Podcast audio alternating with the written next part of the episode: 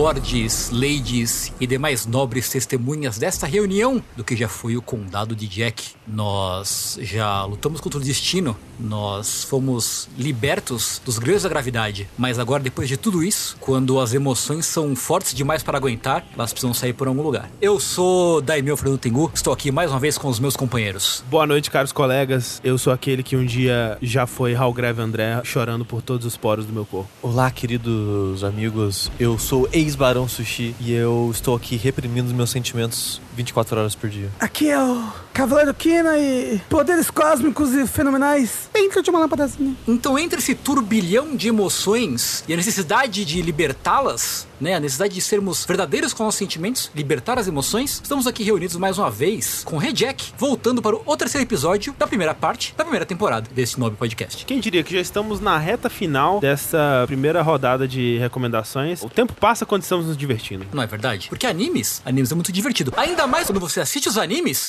na Crunchyroll. Aê! Oh, pam, param, param, pam, pam. Acho que essa é a música da Crunchyroll. É. Faz aí o, faz o jingle da Crunchyroll aí, Rafa. Faz o sample de guitarra, vai. Qual que é o jingle da Crunchyroll? Não, eu crio um agora, crio um agora. Ah, eu achei que... Você tá criando agora. Ah. Vai, Marquinhos DJ, faz o sample de guitarra, vai. Então, esse é o jingle da Crunchyroll, patrocinadora desse podcast. Não apenas patrocinadora, Tengo, como a causadora, né? Pois é, a grande responsável. Exatamente, porque a Crunchyroll veio e confiou no projeto, confiou no nosso potencial. E aqui estamos de volta para falar de anime uma vez por mês, né? Falar de um- uma temporadinha, um animezinho curtinho, uma vez por mês. A Crunchyroll chegou, botou a mão no nosso ombro e falou: falem de animes, é só isso. É só isso. Acredita em você mesmo. A Crunchyroll, ela é aquela plataforma, aquele site, aquele aplicativo, aquele tudo, aquele mundo, aquele universo em que você pode assistir anime de forma oficial, com qualidade, quando quiser e como quiser. Ele tá disponível em todos os lugares, seja no PC, seja em smartphone, seja em tablet, seja no seu videogame, seja no Chromecast, seja na Apple TV, seja no Rokubox. Inclusive, vale a pena frisar que o aplicativo de Play 5 do Crunchyroll é bem bom. A Crunchyroll é uma- essa plataforma que tem um catálogo muito recheado, muito maneiro, com vários animes, inclusive animes novos, né? Quando sai temporada nova, eles pegam grande parte dos animes da temporada e traz quase em tempo real, que é o chamado simulcast. Passa o anime no Japão, uma hora depois ele já está disponível no Crunchyroll com legendas em português. Então você pode assistir praticamente juntinho com o Japão o episódio novo do seu anime favorito. Como por exemplo, tá saindo o que essa temporada agora? Tá saindo o anime da aranha lá. É verdade, que o Rafa já recomendou. Tá saindo o anime da Minaranha, tá saindo Jujutsu Kaisen, né, a segunda temporada. Tá saindo o Dragon Quest, ainda está saindo, que eu gosto bastante. E tá saindo mais algum. Ah, tá saindo a segunda temporada do anime do Slime. Eu gosto pra caramba. É verdade. Isso. Pode crer? E Churato não sai, não? Cadê? Pô, fica aí o nosso apelo, né? Porque a gente quer fazer um Reject Churato. A gente quer mesmo, vocês têm certeza? Eu Não sei se... Eu não quero, não. Não, não, Pode tá tá de bom. boa. É. Tô de boa, pode ficar onde ficou. Ó, especialmente pro Sushi, olha só. Tá continuando o ReZero, hein? Segunda temporada aí do Oh, ReZero. aí sim, hein, Eu Sushi? ia falar, já terminei, mas desde que saiu o último episódio, eu não assisti um episódio até hoje. Mas eu assisti a segunda temporada quase toda já. Rejack de ReZero, é isso que estamos ouvindo? Nossa, André, não. Pela. Nossa senhora. O André é o único aqui que não assistiu, eu acho. É verdade. Aí ele vai pedir. Vou ser o maior fã, vou vir gravar de cosplay daquela menina do cabelo da HD. Mas enfim, além dos animes é, novos da temporada, também tem os animes de catálogo, como o caso do ReZero, por exemplo, né? Tem as temporadas antigas de ReZero. E o anime do qual a gente vai tratar nesse Reject também está no catálogo. Não só uma, mas duas temporadas. Não só duas temporadas, mas como alguns especiais também. Tem pelo menos dois UVAs, um depois da primeira temporada e um depois da segunda Exatamente. temporada. E com um detalhe muito importante, tudo dublado. É. Né? É, o Mob especificamente, as duas temporadas estão Exato, dubladas. no caso do Mob, né? Tem alguns animes que foram dublados exclusivamente para Crunchyroll, né? E são versões que você só vai encontrar assinando a Crunchyroll, né? Porque esses episódios dublados, eles são é, exclusivos para assinantes. No caso do Mob, por exemplo, eu que já tinha assistido antes, aproveitei essa oportunidade pra assistir dublado. Uma puta dublagem legal, hein? Fera. Muito bem feita, vale a pena mesmo. Fera, fera. O simulcast quentinho de uma hora depois do Japão, tá disponível pros assinantes premium. Mas se você não for premium, mesmo assim dá pra assistir seu animezinho. De graça! De grátis. O episódio mais novo você tem que esperar uma semaninha pra assistir. Mas o catálogo tá lá, pô, de graça. Assiste lá com um comercialzinho aqui e ali, o que é sempre muito maneiro. Se você, por acaso, não tem uma conta no Crunchyroll, vá lá então. Tem o link aqui na descrição desse post, desse podcast, desse episódio do, do, do, do Rejack. Ou você pode abrir seu navegador, agora nesse momento, e ir lá em got.cr barra jogabilidade pra experimentar 14 dias do serviço premium de graça. 14 dias é tempo suficiente pra virar otaku, hein? Dá pra você assistir o Mob num dia só, porque eles são poucos episódios, são 12. Mas agora é tarde demais pra assistir Mob. Agora já era. Agora que você está aqui ouvindo esse podcast, já é tarde demais. Agora o negócio é assistir Sangatsu no Lion, hein? Isso que será o próximo episódio. Exatamente. Como já falamos então, esse Rejack, o, o episódio 3 do Rejack, nós vamos falar de Mob Psycho 100 ou Mob Psycho 100, a primeira temporada. É. No caso. Ou então, Psycho Mob. Oh, né? isso. Porque Exato. eu não sei por que cargas d'água eu não consigo. Eu sempre falo Psycho Mob 100. Psycho É, mas é aquilo, 100. né, Rafa? Você. É dislexo. é, Não, você é um fã brasileiro de anime, que não fala Uzumaki Naruto, você fala Naruto Uzumaki, na É, verdade. Você não fala Kamen Rider Black, fala Black Kamen Rider. Exatamente. É a, é a tendência, é a tendência. Você não fala Power Rangers, fala Ranger Power. É verdade. É isso, isso. É isso. Exatamente. Eu, na verdade, então, eu sou mais japonês do que vocês aí. Porque vocês falam Mob, que é o primeiro nome dele, depois Psycho. Eu falo Psycho Mob. Seu no- Mob não é o primeiro nome dele, tá? e Psycho também não é o sobrenome.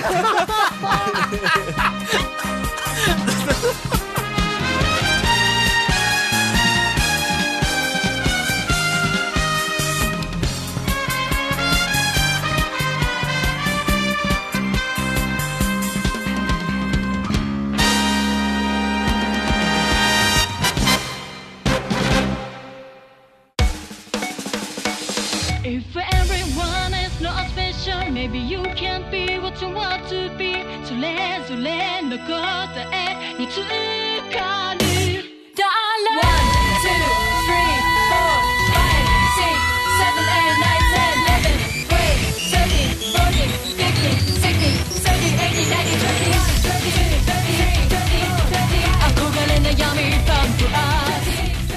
Mob Psycho 100, então, a primeira temporada especificamente, que é o que a gente vai tratar aqui, ela é baseada num mangá de mesmo nome, publicado entre 2012 e 2017, com 16 volumes. Tengu, Hum. ele era um mangá ou ele era um web mangá? Ele era um. Ele era um mangá, já mangá, oficial, através de uma empresa, mas lançado online, pelo serviço online daquela empresa, que no caso é a Shogakukan. Aí de tempo em tempo eles lançavam os volumes em versão física. Isso. Mas É. os capítulos individuais era pelo serviço online deles. É, inclusive publicado aqui no Brasil pela Panini. Olha só. Ô, mas o legal do mob, do mangá e que isso passa pro anime, é justamente o traço e a personalidade do autor, né? Exato. Que é o One. Exatamente, o Mob foi feito pelo One, que ganhou projeção internacional causa do One Punch Man, na verdade, né? Que foi o primeiro projeto dele até, né? É o One Punch Man original, né? O que tem o One Punch Man, o, a webcomic, que existe até hoje. Começou em 2009, continua até hoje. E o One Punch Man remake, que ele faz junto com o Yusuke Murata, que é o cara do Ice Shield 21. Outro belíssimo anime de esporte, que também tá no Crunchyroll. Fica aí o aviso. E um puta artista, né, o Yusuke Murata. o Yusuke Murata, então. nossa, o cara é, é um esculacho. Esculacho, esculacho, esculacho. Enfim, a arte do One é meio tosquinho, né? Um traço bem simplesinho e tal. Sim. Mas ainda assim ele é muito... Tem muita personalidade, né? Muito expressiva, né? É expressivo, expressivo, é. Ele pode não desenhar muito bem, mas ele sabe fazer as cenas, os ângulos muito bem pra passar aquilo que ele quer passar. Ele sabe quadrinizar muito bem também. É, construir os painéis, quadrinizar, é, diagramar, né, as É, tipo, cenas. a- eu acho que ele é bom até em fazer movimento. Ele, ele, tipo, ele é bom em tudo, em criar o mangá, dar ritmo, dar movimento, dar tudo, exceto desenhar muito bem. Aham. Pois é. Talvez ele fosse um bom storyboarder, não sei. Talvez, talvez. Ele ele desenha mal, mas é, como você mesmo falou, tem muita personalidade. O desenhar mal é, é entre aspas, assim, porque é um desenho esteticamente que não é o que se espera de um traço bonito, né? O padrão, assim. É rústico. É, é, é, é rústico, ele é rústico. Rústico. É, tipo, e é um desenhar mal muito controlado. Eu acho que hoje em dia, se pedir pra ele desenhar uma parada bonita, ele provavelmente consegue, sabe? Sim, e sim, com sim. tanta experiência de desenho, desenhando todo dia, o tempo todo, eu acho que acabou virando o estilo dele Sim. mais do que um limite da habilidade, assim. É igual o cara do Kaiji, por exemplo. Uhum. Que é feio, mas já é o estilo dele. É, ele faz aquilo de propósito agora já. Até porque o One, ele tem uma pegada muito comédia, né? Nas obras dele. Sim, super. Sim. E esse traço encaixa bem nas expressões. Inclusive, tanto o anime do One Punch Man quanto o anime do Mob Psycho Falei certo? Falei errado. Falou, falou certo. Porra, que ódio. Eu achei que tinha falado errado. Quanto ao anime do Mob Psycho, sabem puxar muito bem em que momento de comédia trazer esse traço do ano, assim, com tudo, sabe? É, Completamente simples, umas linhas tremidas, né? É. A série de anime, ela tem 12 episódios, né? A primeira temporada tem 12 episódios. E ela foi lançada em 2016, já quando o mangá tava quase acabando, né? Porque ele acabou em 2017. E aí é muito interessante, né? Que ela foi dirigida por um cara chamado Yuzuru Tachikawa, que tem um currículo bem interessante. Ele dirigiu, por exemplo, um episódio do Fujikomi Neto Yona. Exato, ele foi o episódio 11, né? Ele dirigiu ele. É, tem um Jack sobre isso também, né? Um Jack clássico. Sim. Sobre isso, né? Ele dirigiu Decadence, que o Rafa mencionou recentemente em um Sim. Fora da Caixa. É, Death Parade, que é um anime que o nosso chat das coisas ao vivo que a gente faz, não para de falar quando a gente fala de anime, que eu não sei o que é, mas ele fez esse Death Parade também. É um anime que eu vi algumas cenas, abertura e encerramento, e é um anime que parece muito estiloso, assim. Se o cara meteu a mão nisso aí, faz sentido. E ele foi, talvez mais importante de tudo isso, animador, fez storyboard e dirigiu alguns episódios de Bleach. Oh. Que é extremamente importante. Isso é o que você põe no topo do currículo, assim. Abaixo de, né, em cima de tudo, tá Bleach. Ele foi editor, mas o estúdio também é um estúdio muito bom, né? O Estúdio Bones. o Estúdio Bones, né? Bones, sim. Que, assim, no- acho que é só, tipo, falar, os dois Fullmetals, Sim. é Space Dandy, que é lindo Que também. é lindo, é lindo, é lindo, é lindo, é lindo. Todas as temporadas do Boku no Hero. A primeira do One Punch Man é do Bones também? Não. Não? Não, o, o primeiro One Punch Man é Madhouse. Madhouse, isso, Madhouse, É, Madhouse. Madhouse é da hora também. É, os caras têm um puta currículo, assim. Citando a Bones aqui, eu queria dizer que a ironia, né, das obras do One, que é, quando ele faz, é um traço rústico, que a gente comentou, com uma ótima história e bons personagens. Aí chamam alguém foda pra ilustrar o que ele começou. Por exemplo, no mangá do One Punch Man, o Murata foi desenhar. Aí quando saiu o anime do One Punch Man, foi a Madhouse, que também é outro excelente estúdio. E o anime, a primeira temporada do One Punch Man é um esculacho, né? Não, é um Visual. Esculacho. Tinha que ser um esculacho, porque o mangá é aquilo ali. Você tem 20 páginas de uma cena só no mangá, então tipo, tinha que ser um esculacho, senão não tinha como. Tanto que a segunda temporada do One Punch Man ninguém fala sobre essa bosta. É verdade, nem existiu. É um delírio coletivo. Mas aí, pensar, a gente vai fazer uma animação do mob, tem que ser um esculacho também. Apesar de não ter um mangá, que é visualmente um esculacho, igual o Punch Man tem, o anime ele meio que tomou pra si que ele também tinha que ser. Assim, mas eu acho, de certa forma, mais interessante o que eles fizeram com o Mob em comparação com o One Punch Man. Eu concordo. Porque, de certa forma, o Yusuke Murata, ele é esse artista maravilhoso, mas se perde alguma coisa ali do original, né? Da intenção do original, da tosqueira do original, dessa coisa rústica, como a gente falou do original, que talvez não seja nem melhor ou pior, apenas diferente, na verdade, quando traduz ali pro Yusuke Murata. E aí o anime é baseado nessa versão do mangá, né? E o Mob, como ele é adaptado do original, ele acaba tentando traduzir essa tosqueira, essa rusticidade, essa Esses traços extremamente cartunescos, exagerados, tipo, parece desenho que eu faria no meu caderno, assim, tipo, zoando alguém. É, É quase uma caricatura. Exato, Isso, é, é uma caricatura. E assim, eu lembro na época, né, de pessoas que obviamente não sabiam o que estavam falando, mas elas existiam e elas existem até hoje, de olhar pra Mob e falar, nossa, que anime feio, né? Porque, especialmente quando você vê, sei lá, um frame dele assim, são os personagens com uns traços muito simples, né? Aquelas linhas bem grossas. Às vezes meio ondulada, meio torto É, meio, meio tremida e tal, assim. E cores bem simples também. Especialmente quando você vê parado, né? Você pode ter essa impressão. Mas, cara, os caras, eles foram muito longe, assim, na criatividade, sabe? Nossa, Porque sim, é um sim. anime que você vê que as pessoas, elas estavam se divertindo fazendo, sabe? Você vê que tem muita paixão ali. E, tipo, eu não sei quem eu parabenizo no que eu quero falar, não sei se é o diretor principal, porque é algo do anime, né? Quem planejou a estrutura do anime que planejou isso, e talvez tenha sido o diretor, mas é como estruturar essa adaptação. Porque essa parada que você comentou, né, de vamos pegar um pouco o fio do mangá, então, tipo, o character design dos personagens principais, eles deram uma polida e deixaram mais tradicionais, digamos assim, mas ainda vê um pouco dos traços tremidos e tal. Que nem o Rafa comentou, os personagens secundários, os clientes do, Eu tô deixando o primeiro episódio rolar aqui em mudo pra mim ficar olhando. E eu tô com uma vontade enorme de rir, porque os primeiros clientes que aparecem é muito engraçado. A cara da mulher, e aí ele fala: Não se preocupa, a gente vai conseguir reverter a cara dela ao normal. Só que ela, tipo, ah, não tem nada de errado com a minha cara. É muito bom. todo personagem secundário assim, ele tem alguma piada visual, digamos assim, no rosto dele, né? Tipo, ele tem o narizão, tem o queixão. Então eles mantiveram. E você olha no mangá, é a mesma cara. Eles não mudam a cara. E a além disso, eles pegam inspiração. Não é exatamente a mesma coisa, mas eles pegam inspiração em alguns quadros do mangá, né? Tipo, momentos de choque, que é tipo meio Rain Stimp, assim. Sim, sim. Que você dá um zoom na cara da pessoa e às vezes eles deixam o traço mega cru, tudo como se fosse um esboço, né? É, às vezes é literalmente um papel desenhado com grafite mesmo, assim, Sim, né? tem várias coisas em questão de arte visual do Psycho Mob que fogem Mob Psycho. Porra, do Mob Psycho que fogem, assim, tipo, do. de uma coisa mais digital que a gente tá acostumado hoje em dia. Mas é, ele é muito multimídia nesse sentido, né? São artistas diferentes vindo dar suas especialidades, né? Então você tem momentos que requerem uma emoção diferente, momentos de choque, por exemplo, que vão ser desenhados com lápis em papel, momentos onde vai ser desenhado com Tinta é, em tinta, vidro. é, tinta em vidro, né? Por exemplo, a- o encerramento inteiro, ele é essa técnica de pintura em vidro. É, tipo, quando aparecem uns fantasmas muito assustadores, ele é todo em tinta em vidro também. E esses efeitos são muito bons. A tinta no vidro é um dos que eu mais gosto, porque eles são usados meio que em dois momentos, né? Um pra coisas paranormais no geral, Isso. assim. Muitas vezes eles usam isso. E outra pra momentos meio que de choque da pessoa, assim, que. É tipo quando o mob bebe o leite estragado. Exato. e é muito maneiro, parece que o mundo tá dissolvendo, né? E quando acontecem essas coisas, é um, é um efeito muito legal. Mas, tipo, de estilos, assim, tem tipo uns 4, 5 estilos Uhum. diferentes artísticos ao longo do anime. E você pode pensar, caralho, que bagunça, isso não vai encaixar. Mas de alguma maneira consegue encaixar. É porque é tudo feito com um propósito,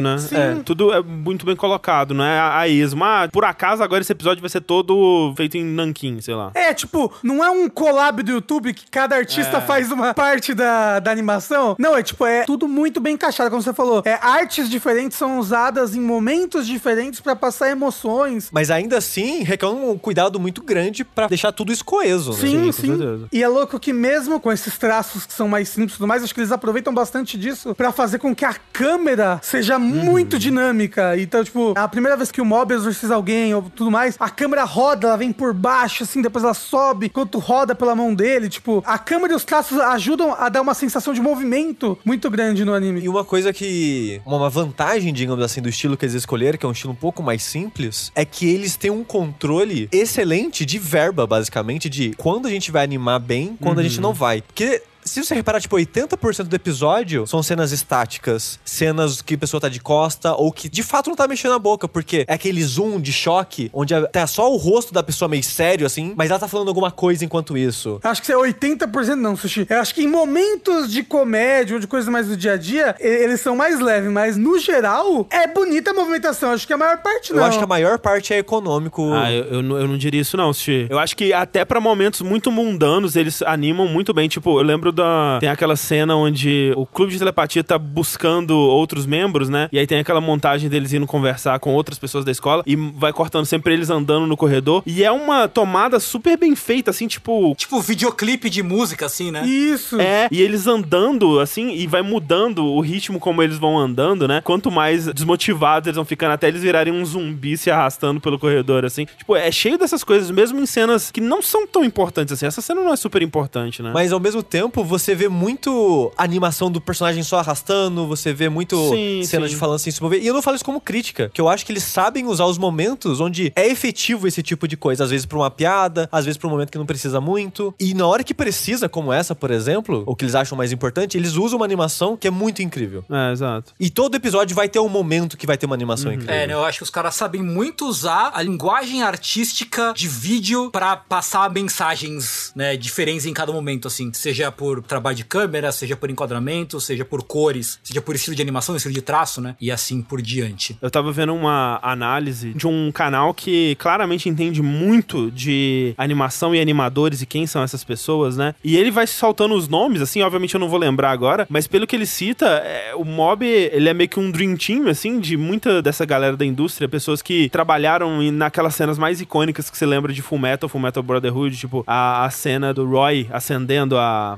Lust. a Lust, né? Aquela cena que é incrível. Ou então, por exemplo, toda vez que você vê uma cena de impacto onde as coisas se quebram em partículas que são cubinhos, né? Aham, Essa é a amo. assinatura visual de um animador específico. Toda vez que você vê isso no anime, é aquele cara. E, tipo, eu não fazia ideia, sabe? E isso tem muito no mob. E eu já tinha visto isso, obviamente, em outros lugares. E é muito da hora, né? Porque é meio que uma coisa que quase quebra a realidade, né? E, então, assim, eles souberam muito bem usar o talento de todo mundo, onde todo mundo tem seus pontos fortes. A artista que faz essa pintura no vidro. Toda a pintura no vidro que acontece é dessa mesma artista. E ela fez, sei lá, um trabalho de conclusão de curso que era um clipe de um trem viajando pelo Japão, que era nesse estilo. Eles viram e chamaram ela pra fazer algo assim também. Então, eles tiveram a liberdade de buscar esses estilos diferentes. Eles souberam aplicar eles muito bem dentro do orçamento, né? Porque ainda é uma série animada com 12 episódios que né, não vai ter um orçamento ilimitado, tipo, façam o que vocês quiserem, foda-se, né? Eles têm limites, mas eles conseguiram aplicar muito bem o que eles tinham. Aliás, que benção que é esse formato mais recente de séries que são pequenininhas. São, em Sim, em vez de sim. como era antigamente, né? Que, sei lá, o padrão era a série ter pelo menos 26 episódios. Então a série vai ter 50 episódios, né? Sem parar. Sem parar, sem parar, Sem né? parar. E um tempo pra cá, elas são, ah, uma temporadinha de 12, aí espera um ano, aí tem outra temporadinha. muito melhor, é. é. é nossa, mas é muito melhor. Até mesmo pra animes que são gigantes, como por exemplo o Boku no Hero. Ao invés de começou o anime agora, aí o anime nunca mais para, aí tem que meter filler no meio. Sim. Sabe? E aí tem que enrolar a história o máximo possível, porque, ai meu Deus, tá chegando perto do mangá. Imagina que legal que seria se One Piece fosse que nem Nossa. Boku no Hero. Todo mundo ia estar aqui acompanhando, sabe? Porque não ia ter enrolação, ia ter um orçamento muito mais bem direcionado, sabe? Com certeza. Esses animes que são eternos, toda semana tem episódio, é foda, eles diluem, né? O anime fica muito diluído. Então, essa nova leva aí, que é uma nova mais ou menos, deve ter um quê? Uns seis anos, cinco? Acho que uns 10 anos aí já que fazem. Talvez uns 10 anos por aí. Eu gosto de imaginar que é bom para em questão de trabalho também pros animadores, mas aí eu não sei dizer, né? Mas me parece que seria melhor, mas também não sei como é que funciona as coisas. Eu sei que animador se fode muito e ganha muito pouco, né? Isso. Eu sei que no anime o resultado é positivo, que normalmente a qualidade dos episódios é melhor. Pois é. Se isso quer dizer que os trabalhadores têm mais tempo e tal,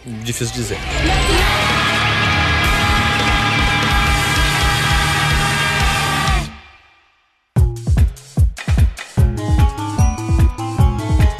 Da gente entrar nos episódios de fato, Sushi, o que lhe motivou a trazer essa recomendação pra essa nobre mesa de apreciadores de anime? Quando saiu o Mob lá em 2016, eu vi muita gente elogiando. Por algum motivo, sempre que eu vi o nome Mob Psycho, eu associava com o quê? Psycho Pass. Eu também. Caralho. E o Psycho Pass é um anime que quando eu olho, me dá preguiça. Hoje em dia eu já assisti e eu posso dizer que a preguiça estava certa. eu achava que o Mob Psycho, sem... Olha só que loucura. Na minha cabeça, era tipo mob, no caso de um tipo de multidão. Aham, aham. Psycho de psicopata, porque eu não tinha visto o texto, eu só sabia o nome, né? Uhum. 100, de- tem 100. Então eu achava que era meio que um anime shonen com vários psicopatas. Eu, ah, vá. Tipo um Battle Royale de psicopata. Battle Royale assim. de psicopata. É tipo isso. Tipo, o Rick, né? O Slash Rick, Ricardo Dias, ele começou a assistir bem no comecinho. E eu lembro dele me falando, recomendando pra ver e tal. E ele me descreveu o anime. Só que eu acho que ele não fez um trabalho muito bom de descrever o anime, não, porque ele me descreveu assim. é sobre um menino que ele vai aguentando, né, as emoções do mundo. E de vez em quando ele explode e vira um super saiyajin, sei lá. E tipo, meio que não é sobre isso, sabe? Não. Tipo, isso acontece de fato, É. mas não é sobre isso. E aí eu pensei, cara, ele é um anime de eu, eu mesmo Irene? Eu não vou ver essa porra, sabe? Mas aí, o que aconteceu? Tava no comecinho da segunda temporada, que eu acho que é de 2018, que quando as pessoas voltaram a falar de Mob. E o Rick era uma dessas pessoas que falou na primeira, tava falando na segunda. Aí eu descobri que era do One. Eu, porra, One Punch Man é legal. E eu fui ver, como eu gosto de fazer, sem saber de nada. Porque eu gosto da surpresa de ir assistir algo e descobrir o que é aquilo enquanto eu assisto. Eu acho isso divertido. Só é difícil de me motivar pra começar. Mas quando eu começo, eu acho divertido o processo. E o primeiro episódio foi meio que um choque de. Eu não tava vendo isso aqui antes. Porque a história é a seguinte: você vai acompanhar aí a vida, os dias do Mob, que é o apelido que deram pro Shigeo Kageyama. Mob, no caso, no sentido dele ser meio que uma multidão, ser um na multidão, ser um cara ali do plano de fundo, alguém que é uma paisagem. Coadjuvante. Exatamente. É um torcida.gif do In Eleven. Exatamente. Porque ele é um, é um menino que ele não tem muita presença nos lugares, né? Até no traço é representado isso, que ele é meio que um menino com o rosto um pouco sem expressão, com traços simples. Cabelinho de cuia. Cabelinho de cuia e sempre a roupinha de estudante tradicional, aquela preta de botãozinho fechado e tal. É aquela coisa, né? Você olha a imagem, um screenshot do anime, tipo, quem é o protagonista? Você logo sabe quem que é, né?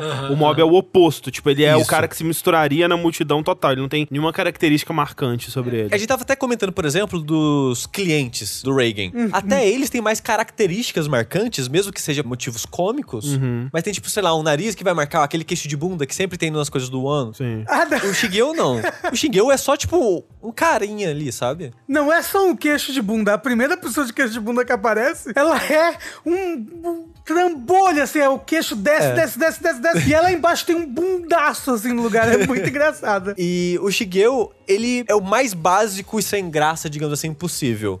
E você vai acompanhar o dia a dia desse menino, que ele é só mais um, porém não é. Porque acontece, nesse universo existem poderes paranormais, existe de fato o além, espíritos e pessoas com mediunidades e telecinese e coisas do tipo. E ele é alguém muito poderoso. No começo do anime você não sabe o quanto, você só sabe que ele é muito poderoso e que apesar desse poder dele, ele ainda é só mais alguém.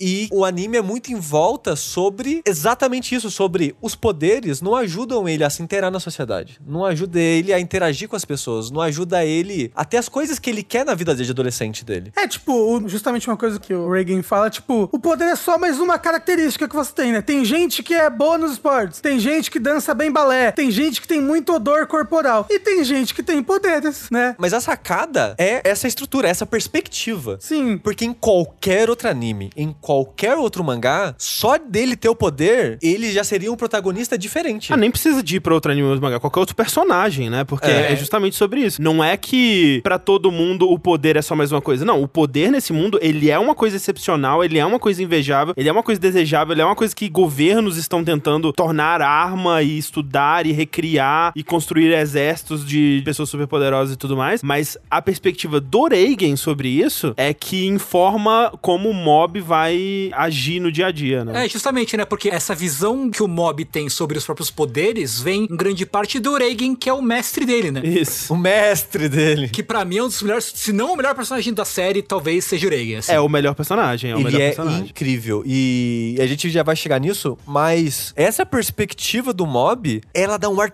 tão fresco pro anime, Uhum. tão interessante, porque ela dita o ritmo do anime.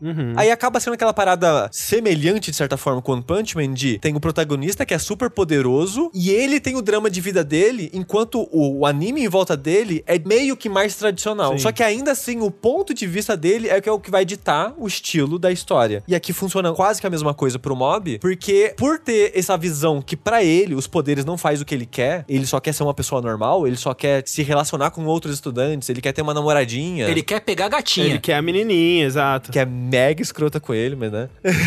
ele quer ser um estudante popular tradicional, normal. Que qualquer adolescente tradicional quer. Sim. Mas essa perspectiva dá um ar muito fresco, porque coloca a situação desse mundo mágico, com muitas coisas acontecendo, que o mob, ele é muito influente, poderia ser muito influente em tudo isso, mas ele não quer, ele não tem esse interesse. E o interesse dele dita o tipo de história. Uma história muito mais introspectiva por causa disso, e muito mais interessante, muito mais humana por causa disso também. Sim, sim. E foi isso que eu percebi logo no primeiro episódio mesmo. E eu sinto que a história ela vai trabalhando isso melhor ao longo que ela avança. E a gente hoje não vai falar da segunda temporada, mas eu até gosto mais da segunda temporada do que da primeira, porque eu acho que ela vai mais fundo nesse aspecto, de uma forma mais interessante pra mim. Mas nessa primeira temporada você já consegue ver isso e me fisgou. E hoje em dia Mob é um dos meus animes favoritos, se não o meu anime favorito, né? O que tem da primeira e segunda temporada junto. E foi por isso que eu trouxe aqui. Eu também, eu conheci Mob mais ou menos que nem você, só que quando lançou o primeiro episódio na Crunchyroll, já me falaram assim, ah, é baseado numa obra do One, né, do One Punch Man. Aí eu, nossa, que bacana, fui assistir. E eu realmente fiquei tipo, uai, mas sobre, sobre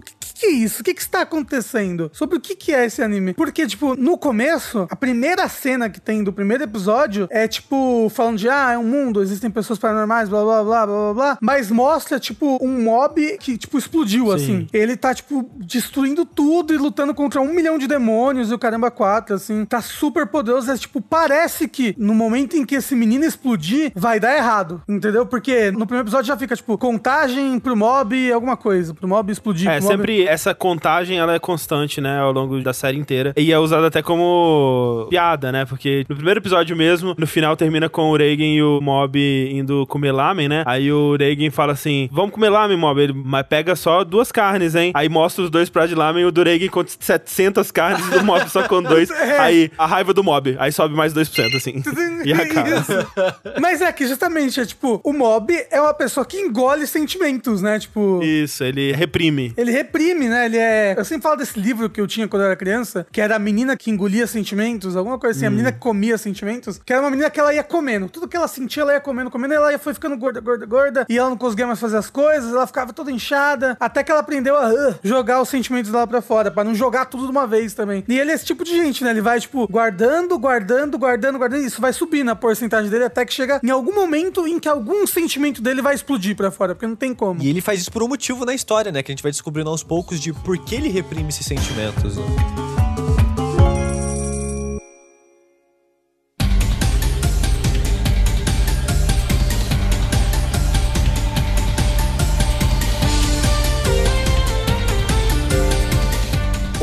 Episódio apresenta o Reagan, que é o mestre do mob, e ele é um baita de um charlatão, né? Tipo, já apresenta ele, ele tá com esses dois clientes, e você vê a, a cara de pau dele em tirar dinheiro das pessoas, enganar. Sim. Você pode pegar o pacote onde a gente diminui 20% do espírito, 40%. Isso. Mas tem um momento que eles estão indo pro prédio abandonado, né? Que, ai, a, a mulher tá falando que ela não tá conseguindo dormir, que ela tá tendo muitos pesadelos, provavelmente é por causa do espírito do Rachacuca, porque nesse prédio tem o Rachacuca, que foi aqui, que é um moço, inclusive, que ele tava na casa dele e apareceu uma barata, e ele pulou tão alto que ele bateu a cabeça no teto e morreu.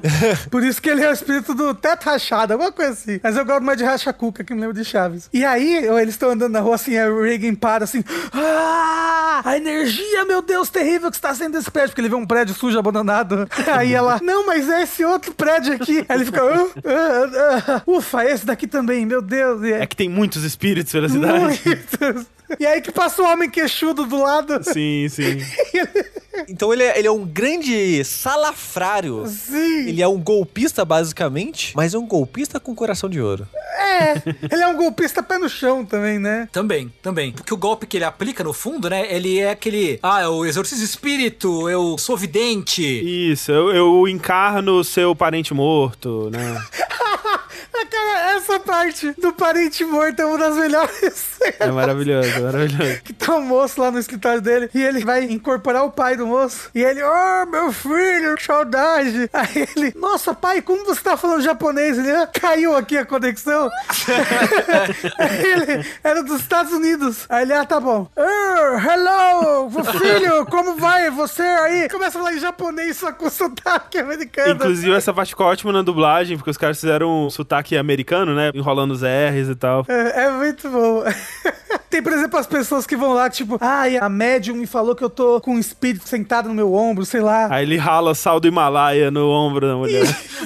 E faz, E faz e massagem. faz- os ataques especiais dele são todos muito bons. E assim, o lance, assim, que a gente vai ver muito mais sobre o Reagan mais pra frente, mas na verdade ele é um cara muito competente dentro do que ele é capaz de fazer, né? Então, muitas dessas pessoas, muitas vezes elas não estão sofrendo com espíritos de verdade, né? Muitas vezes é uma dor de ombro, muitas vezes é, tipo, a, a foto com o espírito, né? Eu vou exorcizar a foto. Aí ele abre a foto do Photoshop e começa a apagar o espírito, né? E tipo, a pessoa sai satisfeita, não tem mais o espírito na foto, o ombro sai super relaxada por causa da massagem, quer voltar de novo e tal. Muitas vezes ele fala pra essas pessoas o que elas precisam ouvir, o que elas querem ouvir.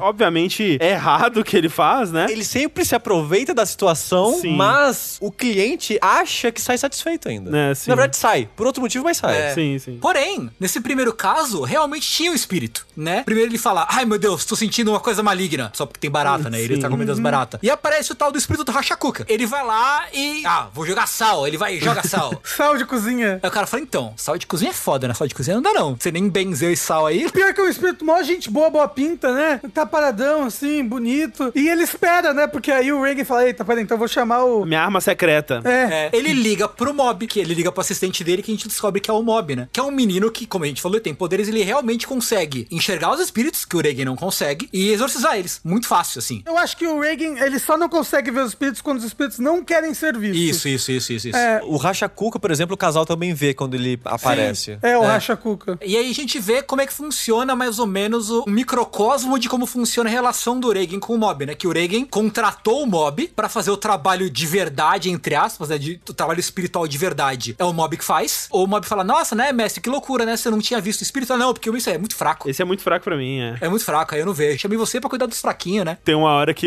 eles estão andando nesse mesmo episódio, né, quando eles estão no túnel, né, o, Uhum. o Mob fala, Messi, você tá sentindo isso aqui? Aí o Oreg, não, meu nariz tá entupido, tá foda, não tô sentindo nada. Aí o Mob, mas peraí, o que que tem a ver o nariz entupido? Aí ele, quando você chegar no meu nível, você vai ver que tem tudo a ver.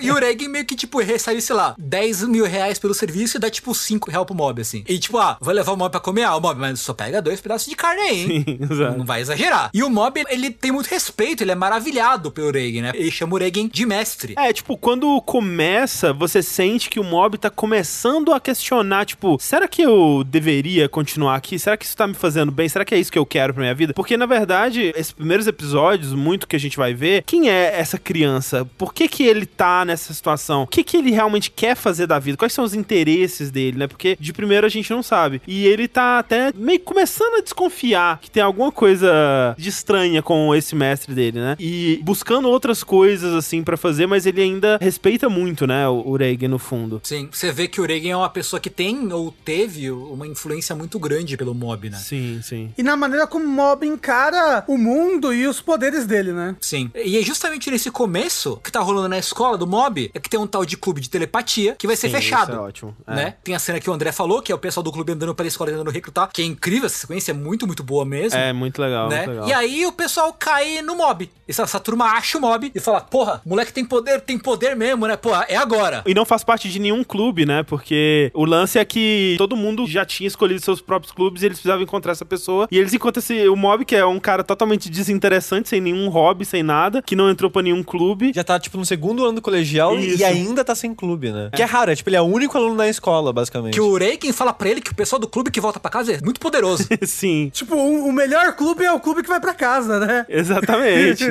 Exatamente. É. tipo, manipulando, né, e usando o mob, porque ele quer que o mob tenha tempo livre pra trabalhar pra ele, né? Então ele não quer que o mob vá pra outros clubes. E aí você vê assim muito como é a relação do mob no geral com outras pessoas, que é as pessoas veem nele algo pra elas usarem, né? E esses membros do clube de telepatia, eles não querem o mob como amigo, né? Eles querem ele porque ele é a pessoa que vai impedir que o clube deles feche e que na verdade o clube de telepatia não tem nada a ver com nada. Tipo, tem a menina lá que ela tem interesse de OVNI e Alien, ela quer ter um contato imediato de terceiro grau, sei lá. Mas o clube é pros caras ganhar dinheiro pra comprar salgadinho e ficar à toa lá, assim, é. sem fazer nada, né? Jogando videogame na sala o dia todo. É, Assim como o Reigen manipula o mob, a menina do clube manipula o mob e faz uma chantagemzinha emocional sim. pra ele entrar no clube e, e o clube não fechar, né? E é ótimo, assim. E é o vice-representante lá, o vice-presidente do Grêmio Estudantil, que fala assim: Mas e aí, o que, que você quer da sua vida, cara? Você vai deixar ela. É a primeira pessoa, né, que pergunta pra É, ele o que, que ele que quer questiona, de verdade, né? né? E ele até, tipo, mas peraí, o que que eu quero, né? Ele fica pensando assim. E esse momento foi aí que o mob me ganhou, que eu acho maravilhoso, porque você já sente o cheirinho do que, que vai acontecer, né? Ok, o mob, ele é essa pessoa sem rumo na vida, ele não sabe o que ele quer, ele não sabe quem ele é e tudo mais, ele não tem amigos. Esse grupo que começa procurando alguém vai encontrar o mob, o mob vai entrar pro grupo, ele vai ser o, o telepata, ele vai mostrar os poderes, eles vão sair em altas aventuras, vão se tornar grandes amigos e tudo mais. E aí, né, o, o outro lance que tava acontecendo nisso é que tem o clube do fomento corporal que tava querendo se formar e buscar uma sala. Então, o clube do fomento corporal vai assumir a sala deles, né? Então, eles estão lá assim, ok, mob, o que, que você quer? Se você entrar pro clube da telepatia, o clube da telepatia continua. E, e se você não quiser, o clube se desfaz e o do fomento corporal entra. E ele vai e decide que ele quer entrar pro grupo do fomento corporal, na verdade, pra ganhar músculos e ser popular. Eu queria dizer que o clube do fomento corporal é incrível. É incrível, maravilhoso. É tipo, você pensa que vai ser o clichê de marombado que a gente tá acostumado. Os jocks, né? Que são os caras populares, que vão ser escrotos Exato. e tal. Mas eles são uns caras mais bonzinhos e gente boa da É história o contrário, inteira. né? Os babacas são os nerds rejeitados. E você já tá ensinado pela mídia que não, os rejeitados Sim. nerds vão ser legais e empáticos e vão acolher o mob e tal. E os caras são mó escroto, eles só querem usar ele, eles estão um pouco se fudendo. Até o momento, tipo, a menina líder, né, do clube, ela só começa a se interessar pelo mob quando descobre que ele tem poderes de verdade e tal. É, e o pessoal do clube de fomento, né, meio que ignora o lado paranormal do mob. Eles aceitam o mob como ele é. E o capitão tá tipo, vai, vamos lá, você consegue fazer músculo, vamos lá, vamos lá. Tipo, motivando a galera e tal. E mó good vibes, assim. E o mob, ele é péssimo em qualquer coisa física, né? Porque o motivo que ele dá é que ele passou a vida inteira dele Dependendo do poder, né? É, Usando. usando o poder, então ele não desenvolveu músculos pra nada. Então ele é tipo, as cenas do mob correndo, assim, eu me identifico muito, que ele, ele quase morre, falecendo, assim, babando, e cai no chão, desmaia. E os caras, em vez de rejeitar ele, tipo, não, vamos pegar ele, levar pra sala do clube, cuidar dele, incentivar. E quando ele consegue a menor coisinha, os caras ficam mó felizes e celebram e incentivam. Os caras são muito gente boa, É, cara. o- uma coisa muito importante desse segundo episódio, que é uma das coisas que leva o mob a querer correr atrás das coisas que ele quer. Também é que ele e o Reagan, eles vão exorcizar uma escola de meninas. E aí o Reagan e eles se vestem de colegiais. E aí o Reagan tá muito engraçado. E, só que barram ele na porta. Acho que é um E depois tarado. até, e depois até aparece nos jornais, assim, tipo, Sim. na televisão, tipo, Tarado. tarado, tarado tenta entrar em escola feminina. blá, blá. Mas o mob consegue entrar e lá ele exorciza um espírito de um nerdão, do incel. Um cara que morreu eh, sem ir atrás das coisas que ele queria na vida, né? Ele até fala pro mob isso, tipo, ô, vai atrás das coisas que você quer, não seja que nem eu. Quando ele aparece, ele, ele tem um semblante todo triste. Ele, ele é um desses que são desenhados com tinta em vidro, sabe? Isso, isso. E ele enxerga no mob alguém semelhante, né? E o mob, ele se vê um pouco nele. É, o mob também se vê, né, nele, tipo, eu ir atrás das coisas, né, que eu quero, e o que eu quero, ele pensa. É, e aí que ele muda, porque nesse momento, a gente meio que pulou um pouquinho, mas entre a menina perguntar, ou entre no nosso clube, ele fala, me dá dois dias. Isso, isso. Aham, E isso. nesses dois dias ele faz esse trabalho de exorcizar esse espírito, aí ele saca, beleza, eu sei o que eu quero. E tem o momento da escolha, né? E você acha que ele vai escolher o outro grupo? Porque tá tudo sendo construído pra isso, né? É, porque, tipo, a lógica que o anime tenta construir é: ele vai com o outro grupo, porque com o outro grupo que faz o que quer, ele vai viver a vida dele fazendo o que ele quer. Sim. Mas o que ele quer, na verdade. O discurso, na verdade, do outro grupo é esse, né? Tipo, essa época na escola é a única época onde você vai poder fazer o que você quer, então vem com a gente, vem curtir esses momentos que quando você virar adulto, né? Aquela narrativa clássica do Japão que Acabou a vida. saiu da escola, acabou a vida, né? Então vamos aproveitar aqui, vamos fazer nada, porque vai ser a nossa única oportunidade. Então é tudo construído pra você achar que ele vai escolher o clube da telepatia. Sim. E ele escolhe o do músculo, e a gente falou por cima, mas o principal motivo é que ele tem uma menina que ele gosta. Isso. E é muito engraçado que sempre que ele vê ela e mostra o ponto de vista dele, ele vê ela toda bonitinha brilhando. Cara. E as meninas em volta dele é tudo tipo uma pedra, é um chuchu, é só uma berinjela. Inclu- Inclusive, o, o mob tem toda uma, uma temática de comidas, assim, tipo, todas as escolas têm nomes de temperos. Tipo, o, o colégio dele é o Sal, né? Aí tem o colégio Vinagre rival, Negro. Que é o Vinagre Negro, exato. Ah, o nome da cidade é Tempero. Tempero, isso. isso. Então ele tem toda essa temática de comidas, de fato, que eu acho muito engraçado, por sinal.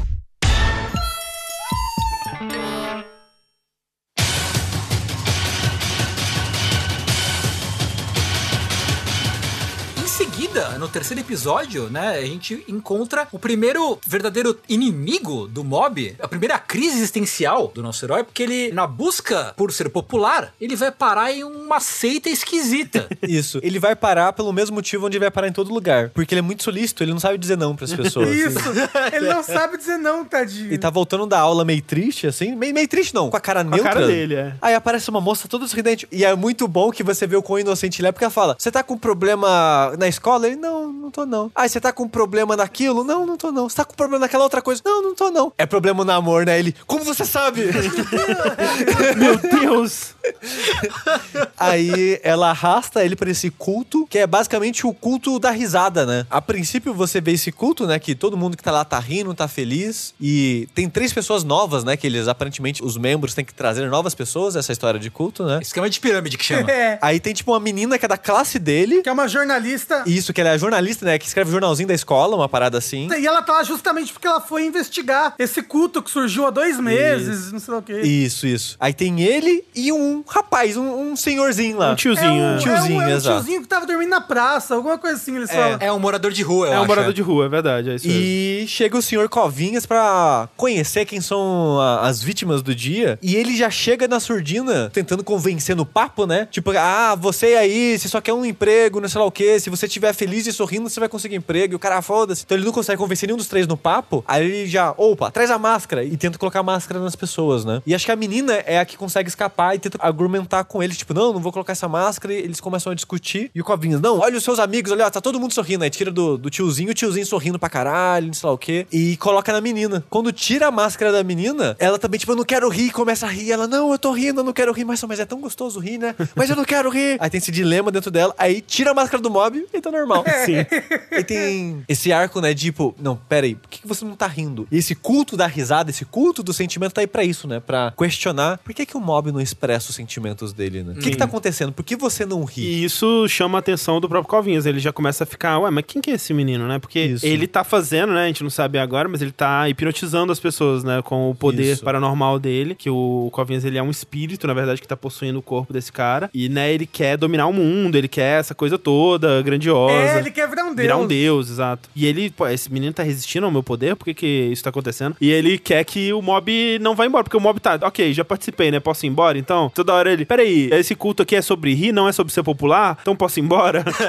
e o Covis, não, calma aí, fica aí. Porque o mob, ele tá assim, não, não vou ficar nem fudendo, tô indo embora. Aí corta e ele aceitou participar de uma disputa pra ver quem que bebe leite e não ri, né? Não cospe Aham. o leite dando risada. E aí, como foi que o Covinhas conseguiu convencer o mob a ficar? Aí ele, ele gosta muito de leite. Aí mostra uma ceninha assim, dele feliz com a vaquinha com um sorrisinho assim. E o mob vence de todo mundo, que as pessoas colocam leite na boca, tentam fazer uma palhaçada, o mob não reage, aí a pessoa ri do mob não reagindo.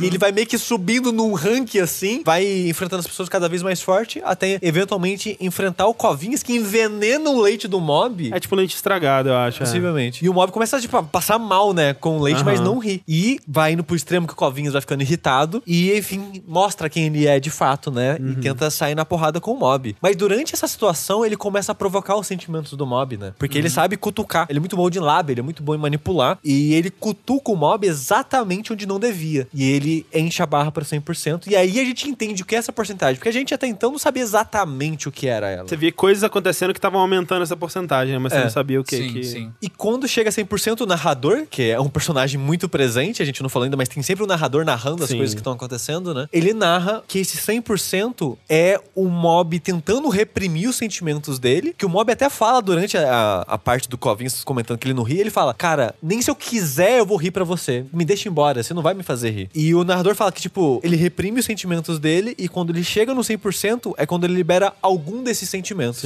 E quando ele libera algum desses sentimentos, ele perde a capacidade de controlar os poderes dele. Porque uma coisa que a gente vai descobrir em breve no anime é que sentimento e o poder paranormal é muito um ligado no outro. Exatamente. E por isso ele reprime os sentimentos dele, porque teve algum momento da vida que ele perdeu os controles e ele quer que isso nunca mais aconteça. Não é que ele perde o controle, é como se o sentimento tomasse o controle, né? É. Sobre aquilo que ele vai fazer. É, ele se deixa levar pelo sentimento. Isso, isso. Uma coisa que acontece também, que ajuda ele a explodir nesse momento, é que ele lembra da menina que ele gosta. Sim. Falando pra ele que ele é chato. Ah, é, porque tem o bagulho de, ô, se toca, né? Essa expressão em específico é trigger pra ele, assim, né? Exato, exato. Tá todo mundo se divertindo, tipo, ele lembra dele criancinha, assim, todo mundo se divertindo no parquinho, fazendo bobeira, sabe? Bunda lelê, blá blá. E ele, tipo, "Hum." e ela, tipo, nossa, se toca. É, nossa, essa menina é muito escrota, cara. Antes disso, no episódio 2 que a gente não falou, mas que é muito bom dessa relação dele com essa menina, Tsubome, né? Que é o nome dela. Ele tem o poder paranormal desde cedo, né? Então, quando ele era criança, ele mostrava pra ela, assim, né? Tipo, ele levantando o cachorro, levantando a bola, sei lá. E ela, uau, que legal, que interessante. Da terceira vez, ela, nossa, já ficou chato, né? 100% não impressionada com o poder dele e ele, tipo, já não é mais nada. E aí corta pra um outro menininho que ganhou a corrida, né? E aí ela, nossa, ganhou a corrida, que incrível. E ele no cantinho, assim. E é por isso que ele quer focar nas proezas físicas. De fato, né? É isso que acaba engatilhando ele. E o sentimento desse episódio é a raiva. Porque ele fica puto com a situação, né? Aí é a primeira vez que você vê ele 100%. E é um shonen de porrada muito incrível quando chega nessa situação, né? Porque, tipo, o traço dele, ele vira meio que um protagonista mais padrão, assim. O rosto dele fica fino, o cabelo dele fica pontudo e ondulando. O olho fica mais pontudo também, Olho né? Mais- vermelho, né? É isso, tipo, o traço de tudo fica com aqueles vários riscos meio sujo, mas dando muito detalhe a tudo, assim. E ele simplesmente pulveriza o Covinhas. É, porque supostamente o Covinhas né, é um espírito muito poderoso, não sei o quê. Ele cresce e fica um bicho verde musculoso, mas com umas rodinhas vermelhas assim no- na bochecha. É, as Que covinhas. são as covinhas, né? O design do Covinhas é espetacular, de modo geral, assim, um puta design. É. E ele vai, não, porque eu sou poderoso, moleque, você não é páreo pra mim, não sei o quê. E o mob limpa o chão com ele, né? Mob nem se mexe direito, sabe? Mob mexe o braço, assim, pá, explode o covinho. Uma coisa que a gente vai ver sempre é que o mob ele é muito pacifista, né? Ele, no geral, ele Isso, não quer isso. brigar, ele não quer sair na porrada. E até com covinhas, vai ser, vai ser sempre assim essas situações, né? Sempre alguém vai pra cima do mob e ele meio que deixa a pessoa fazer o que a pessoa quer, até ele meio que, sem querer ou fazendo muito pouco esforço, lida com a situação, assim. Por exemplo, aí, ele só, tipo, né, faz um gesto com a mão e acaba com a briga. E ele só usa violência porque ele perdeu o controle, né? É. Uma coisa bacana que eu acho que tem no final do episódio 3 é que o Covinhas, ele não morreu. ele vira um sidekick do mob, né? E aí no final desse terceiro episódio, o Mob tá dormindo, aí ele acorda e tá o Covinhas lá da cama dele. Oi, ah, vem ser seu amigo. E aí imediatamente o Mob, progresso rumo à explosão do Mob, 20%. Tu, tu, tu, tu, tu, tu. Sobe super rápido. Sim. E parabéns pela criatividade do One. De tipo, eu preciso explicar todo esse arco dos sentimentos do personagem do 100%. Ele cria essa situação do culto envolvendo um sentimento que é o riso, sabe? Então, tipo, até a situação é muito criativa e muito interessante de ver desenrolando, assim, sabe? A escrita do One, ela é muito boa. Eu fico muito impressionado, assim, com a criatividade dele que ele tem pra criar e resolver as situações de uma maneira muito fora do comum. Sim, e assim, é tudo muito amarradinho, né? Uma coisa que leva pra outra de uma forma muito clara, assim, de um episódio pro outro, né? Sempre acontece um evento no episódio que vai puxar pro outro. Então, né, ele tá nessa busca pra querer ser popular, encontrando formas, né, de querer ser popular. Tipo, tá difícil de correr, eu não consigo correr, eu vou me abrir pra outras possibilidades de ser popular. Então, por isso que ele vai nesse culto, e aí a gente desenvolve isso. E e uma coisa que eu acho muito incrível é como ele consegue navegar e, e encaixar todos esses gêneros. Porque tem, tipo, drama, tem ação, tem comédia, tem, tipo, um pouco de tudo. E ele consegue encaixar tão fluidamente tudo isso. Porque, tipo, muitas coisas que resolvem a história é muito cômico, mas ao Sim. mesmo tempo é muito sincero. Sim, sim. Então, tipo, é muito bem amarrado essas coisas e eu fico muito assustado como ele consegue fazer isso. É, inclusive chegamos aí, talvez no que sejam meus dois episódios favoritos, não sei, na verdade. O final é muito bom também. Pois é, porque até agora, né, você tava tendo umas coisas um pouco mais profundas, mas ainda assim com um tom de leveza. E nos dois episódios seguintes, né, o 4 e o 5, você tem aí um momento de crise que bota o pé no sério. Sim, sim. Assim, né, em alguns momentos.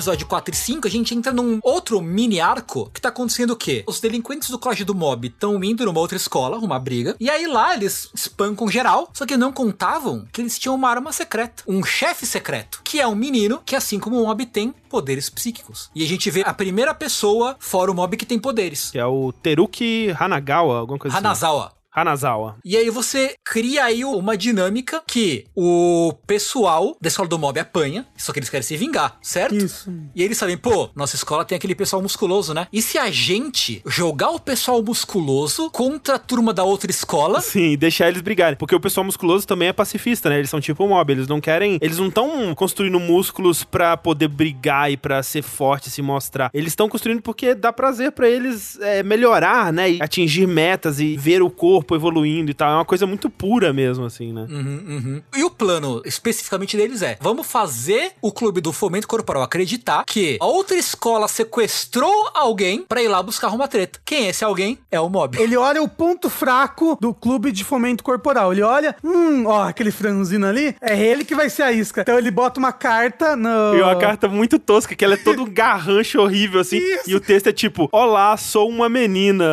Gosto muito de você. Coraçãozinho, né? Isso. Me encontre na praça tal a tal hora. Aí o Covinhas tá esse tempo todo instigando o mob a várias coisas. Fala, ó, isso daí é mentira, isso daí. é, o mob é. Mas vamos lá ver, né, coitada? Vai que ela tá lá esperando. É, coitada, vai que ela tá esperando, né?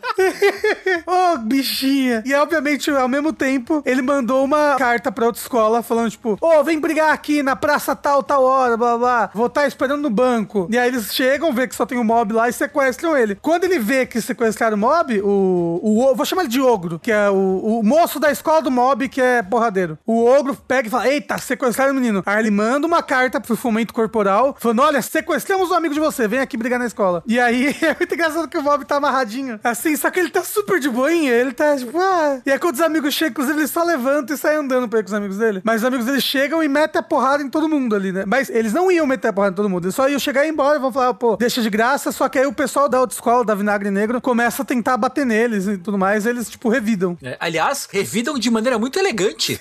tipo, faz um bagulho meio Steven Seagal, assim. Sim. Desvia o golpe e joga o cara pra longe, sabe? Tipo, um bagulho só meio autodefesa mesmo, né? Eles não querem partir pra porrada. E eu gosto muito dos, dos designs dos caras do Clube do Filme Corporal, assim, Sim, né? é ótimo. Porque Sim. tem o, tem o grandão de costeleta, tem o maluco de cabeça raspada, e todo mundo muito. É quase blazer. Sim. Né? Os caras são muito tranquilos, muito sossegados. E eles são, tipo, né, numa proporção completamente diferente a todos os personagens, né? Eles têm umas perninhas pequenininhas, uns corpão assim, gigante. Lembrando que eles têm 16 anos também.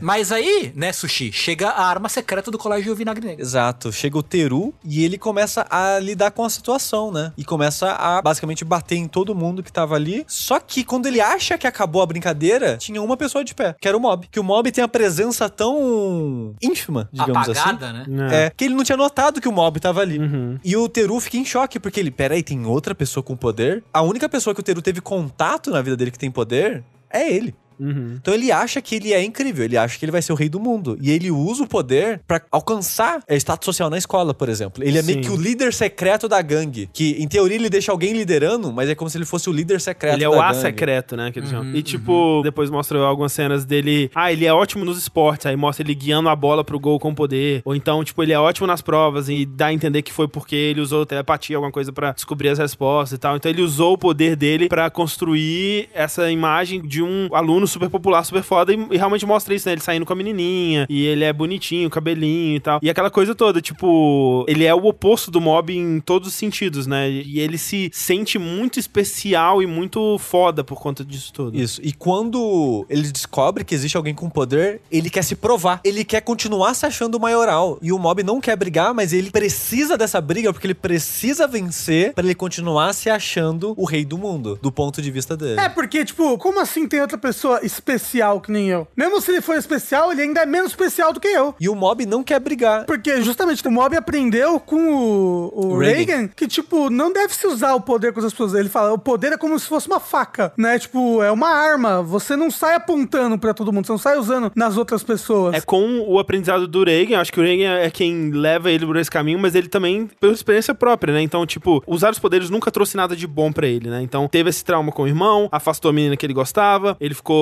mais fraco fisicamente, né? Então, ele tem esse conceito formado de que os poderes não é o que vão fazer dele uma pessoa melhor, né? O Reagan, ele é muito veemente em falar pro mob que ele não pode usar os poderes contra as pessoas. Tipo, não faça isso. Acho que é a coisa mais forte, assim, né, que ele ensina. E mostra muito como que essa presença do Reagan ela é importante, a gente vai ver, né, mais pra frente quando mostrar o flashback, mas tipo, aqui já dá pra entender um pouco melhor como que é a dinâmica, né? Porque nesse episódio mesmo já mostra ah, um pouco da relação dele com o irmão, né, que é o Ritsu, que é o irmão que parece mais velho, mas na verdade é mais novo, né? Isso. Eles têm uma relação muito saudável, né? Pelo menos na superfície ali, onde o Ritsu é um irmão carinhoso, que tá sempre ajudando ele e tudo mais. Os pais estão presentes, né? Eles estão em casa, eles jantam juntos, aquela coisa tradicional, família bonita, né? O pai não é, sei lá, um alcoólatra muito louco, nem nada do tipo, mas você vê como que os pais, eles não estão preparados ou envolvidos nas coisas que importam pro mob, né? Tipo, em guiar ele sobre essas coisas dos poderes, né? E quem assume esse papel acaba sendo o Reagan, né? Então, apesar dele ter os pais presentes na vida, o Reagan ainda assim se torna essa figura paterna, né? Mas aí realmente rola essa briga, né? De larga escala contra o Teiro, né? Ela toma dimensões astronômicas praticamente, né? Sim, Porque sim. o Teiro vai com tudo pra cima do mob, porque o mob se recusa a atacar. Ele fala: Você tá errado em apontar seu poder pras pessoas. Eu meio, tipo, o Teiro enxerga o mob como se fosse meio que a antítese dele. né? Tipo, nega o que ele leva como certo como existência, né? E isso deixa o Teiro muito puto, deixa ele muito inseguro, O né? mob rejeita o que o Teru é, né? Ele nem sequer registra o que o Teru tá fazendo como algo especial ou que deve ser respondido, né? Então essa rejeição mesmo, né? Que vai deixando ele cada vez mais puto e o Teru ele começa como esse menininho bonitinho e ele termina a luta como um monstrinho, né? Ele, ele começa a ficar cada vez mais monstruoso, assim, ele vai se desfazendo. E eu acho muito engraçado que a coisa desse personagem é que sempre que ele vai usar o poder psíquico, ele dobra dobra as É, pernas fica dentro meio- e fica numa pose meio torta, é muito engraçado. Pô, eu acho tão estiloso. Eu não sei porque quando ele faz esse negocinho, eu acho tão estiloso a perna dele dobradinha pra dentro. O Tero exorciza o Covinhas também, né? É Isso. verdade. O Tero tá socando lá, o Mob tá jogando pro lado pro outro, o Mob tá tipo, ah, não, vamos parar. E aí o Covinhas fala, não, deixa que eu vou arrebentar esse, esse loirinho aí, né? Eu tô fraco ainda de ter sido exorcizado pelo Mob, mas eu acho que ainda consigo. Aí ele, tipo, fica na forma dele fortão assim, só que o Tero, tipo, pum, acaba com ele de uma vez só. E é engraçado que, tipo, nesse momento o Mob relembra todos os momentos que ele teve com o Covinhas? E aí, foi- é só momento ruim, é só o Covinhas falando bosta. Olha aquelas mulheres ali, ó, que bonita aquela menina. Ou ele, tipo, no ouvidinho dele, ô, deixa eu possuir seu corpo aí rapidinho. Esse flashback é espetacular, cara. É muito bom. E aí, mas aí começa essa porrada, ele começa a mandar o mob pra dentro das salas e tal. E aí tem a cena da faca, né, que é muito bem dirigida, que o Teru joga um monte de faca contra o mob e ele, não, não faz isso, faca é perigoso, você não pode brincar com isso, alguém vai se machucar. E aí o mob só se defende, né, e voa uma faca de volta pro Teru e a cena é toda dirigida como, tipo, caralho, o mob matou o Teru. É, tipo, você fica, É. porra. Porque você vê que, tipo, é aquela cena que. Você já viu várias vezes, né? Que mostra só da cabeça pra cima e você vê que acertou, mas você não viu o corte, né? Então, tipo, a próxima cena vai ser ele caindo e a cabeça abrindo no meio, sei lá. E aí, quando você vê, ele só arrancou o cabelo do Teiro e ele ficou careca. e eu gosto muito desse momento, né? Que. O mob, ele tá falando, né, sobre como que poderes não são nada de especial pra ele, porque é, algo que sempre teve lá, tipo, é o normal pra ele, né? Ele n- não foi algo que ele se esforçou pra ter. Então, ele não quer deixar que aquilo defina quem ele é, né? Ele prefere lutar por alguma coisa pra aquilo ser algo valioso pra ele, né? Porque os poderes não são. E, e ele mostra como que os poderes nunca trouxeram nada de bom. E nessa cena, eles comparam, né, as relações que o mob tem com os fios de cabelo na cabeça do Teru, que vai dando um zoom na cabeça e mostra os fiozinhos separadinhos, assim. Aí um fiozinho é o mob e, tipo, pessoas muito distantes em assim, né? Porque ele não tem grandes relações muito próximas, assim, muitos amigos. Sim. E nessa discussão entre os dois, né? Esse, esse embate das filosofias, da forma em que cada um deles encara ter poderes, né? O Teiro meio que parte pra violência Sim. física. né? Ele vai lá e vai enforcar o mob. Isso é, ele corre na direção do mob sem usar poder e enforca ele, começa a enforcar. E o mob é muito interessante porque esse é um momento super tenso. Num anime que até então tava sendo majoritariamente muito leve, muito divertido, né? É um momento tenso porque até a expressão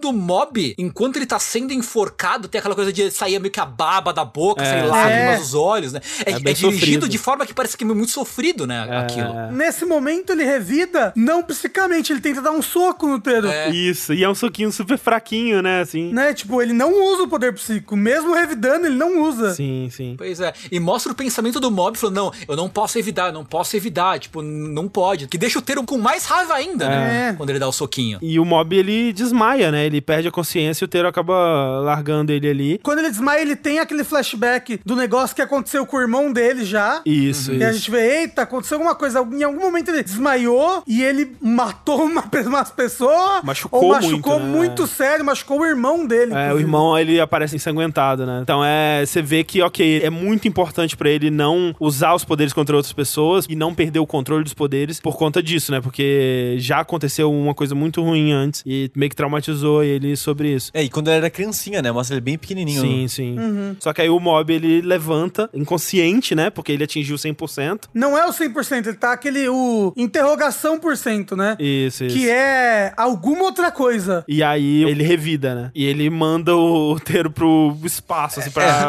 pro, pro céu, É, né? ele destrói a escola. Ele transforma a escola em pedregulhos, basicamente, joga tudo pros céus e mostra o Teru. pe- É que, tipo, primeiro ele manda só meio que um vento no Teru e arranca, arranca a roupa, roupa, inteira é. dele. É, e depois ele destrói a escola inteira. E ele, e ele fica pelado com a bunda pra fora e a bunda cheia de pelinho, assim, a bunda dele. Sim, sim. E essa cena é muito boa, porque tem toda essa coisa de como que o Teru foi completamente e absolutamente derrotado, né? Mesmo com o, o mob não usando os poderes, mesmo com o, o Teru tendo usado tudo que ele tinha, e ele ainda não conseguiu, ele perdeu em todos os sentidos, né? Porque ele perdeu em não conseguir fazer o mob enfrentar ele, ele perdeu fisicamente ter sido derrotado pelos poderes do mob, e você vai vendo que a influência do mob em cima das pessoas que vão, ao longo dessa temporada, se tornar amigos dele ou que vão ser é, afetadas pelo mob é meio que isso, né? As pessoas elas têm um contato com o poder do mob que é tão grandioso e a filosofia de vida do mob ela é tão Pura. pura, né? Que essas pessoas elas acabam se transformando junto. E é o que acontece com o Teru aqui, porque ele tem esse momento onde ele é mandado pro céu e você pensa, putz, ele foi derrotado, ele deve estar se sentindo péssimo, né? Mas ele tá aliviado. Ele tá feliz de não ter mais aquele peso em cima dele, né? Que o que ele fala é, putz, afinal de contas eu era um cara normal mesmo, né? Um cara mediano, né? E inclusive esse é um, um dos momentos que eu acho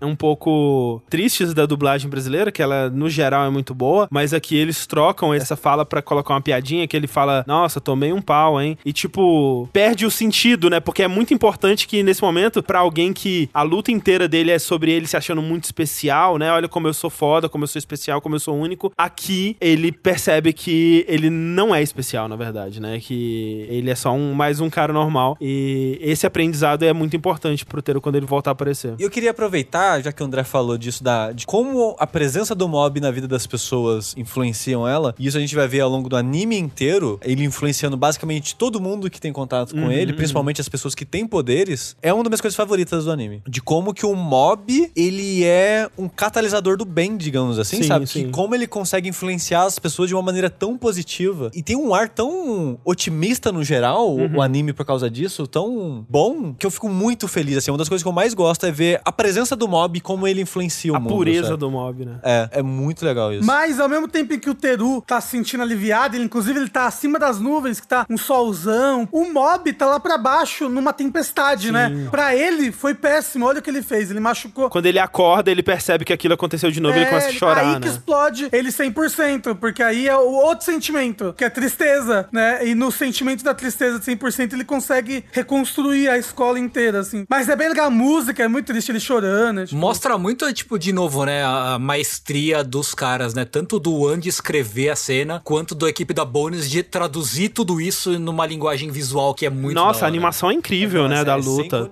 dos é poderes, é, foda demais, nossa. De novo, voltando para aquilo que eu tava falando da história se costurando, né? Nesse episódio, como eu falei, vai começando a, a introduzir algumas coisas sobre o Hitsu e a relação dele com o Mob, né? Que vai ser muito importante em breve. Vai introduzindo também que as pessoas que acordaram depois lá no culto, né? E viram o Mob e tal, começaram a criar uma religião em cima do Mob. Tipo, acho que ele que é, na verdade, o nosso Deus, né? Então eles começam a criar essa religião. Eles criam uma religião lá com uma caricaturinhazinha do Mob. E o que acontece aqui na briga do Mob e do Teru vai chamar a atenção das outras escolas, né? E vai criar uma lenda em cima do venenoso camiseta branca, né? Que depois também vai ser muito importante pra história. Então é muito legal, né? Como que cada episódio tá contando sua própria história, mas também tá influenciando, tá informando já o que vai vir acontecendo na frente. É tudo muito bem amarradinho.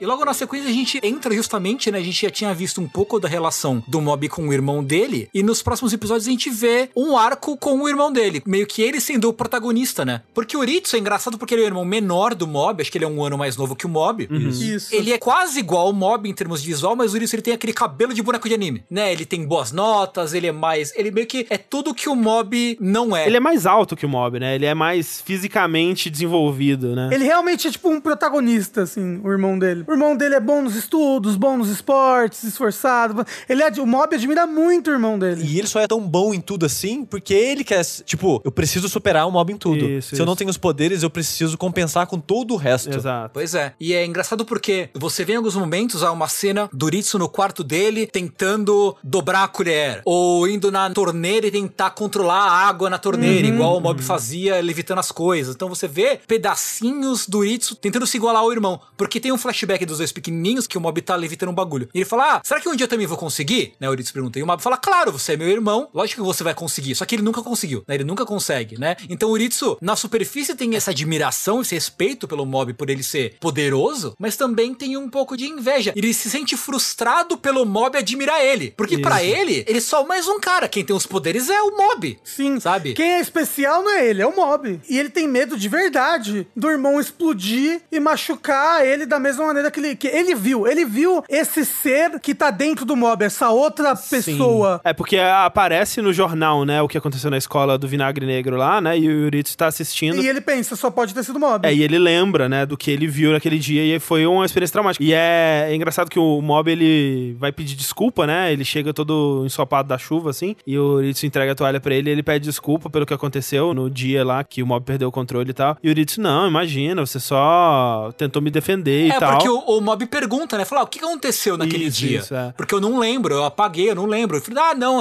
o pessoal lá se mexeu com a gente e tal, se machucou e ficou tudo bem, não É. pegou nada não, né? Não Então, só que na verdade ele tá reprimindo esse medo, né? E o terror do que aconteceu ali aquele dia e o medo do mob fazer isso de novo. Então, fica é, retroativamente implícito, né? Que toda vez que o mob dobra a colher ou acontece alguma coisa que pode deixar o mob nervoso, o Uritus tá sempre lá pra, não, tá tudo bem, toma outra colher aqui, toma toalhinha, toma não sei o que, toma não sei o que lá, porque ele tem um medo do irmão explodir de novo, né? Perder o controle das emoções e machucar alguém, né? Então, é, é uma relação muito interessante, cara. É, é bem complexa, é bem humana, né? E os próximos dois episódios vão ser focados nele, né? Tipo, o irmão do Mob vai virar o protagonista desses dois episódios. E, eu- é difícil de assistir, viu? É, é foda porque muda o ritmo, muda a pegada, a vibe do anime nesses dois episódios. Tem um propósito muito específico pra isso, mas eu acho muito difícil de assistir. São dois episódios que me fizeram meio mal as duas vezes que eu assisti. E é tão louco na minha cabeça que eu sempre fico confuso. Porque eu fico com o sentimento de, mas por quê? Por que, que você tá contando essa história tão ruim? Por que, que você tá contando uma história onde essas pessoas sofrem, se machucam tanto? Volta pra good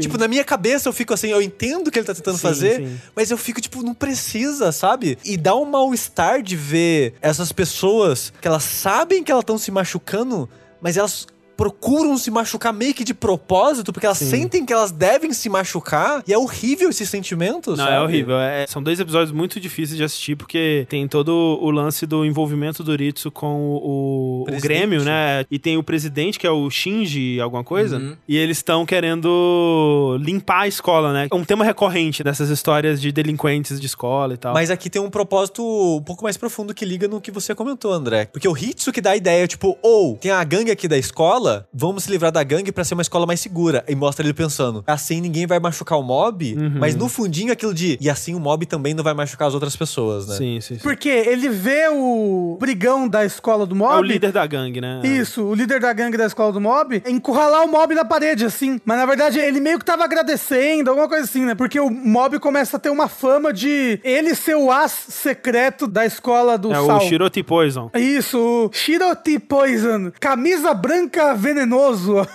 É. assim. Mas, mas nem é por isso. Ele encurrala o mob pra pedir desculpas. Porque, ah, foi por minha culpa que você foi sequestrado e tal. Ah, é, isso aí. Só que ele não sabe se comunicar, ele não sabe falar. Aí até o outro cara, tipo, ah, não liga pra ele não, que ele tá assim porque ele não sabe falar, ele é tão burro que não sabe falar. Aí ele começa a brigar com outro cara, aí o irmão do mob vê tudo É, isso. mas o irmão vê ele pegando e segurando o mob na parede. Então ele, tipo, ó, que perigo, de explodir é. essa bomba aqui, né? Então vamos limpar essa escola. E assim começa a intenção dele no começo, né?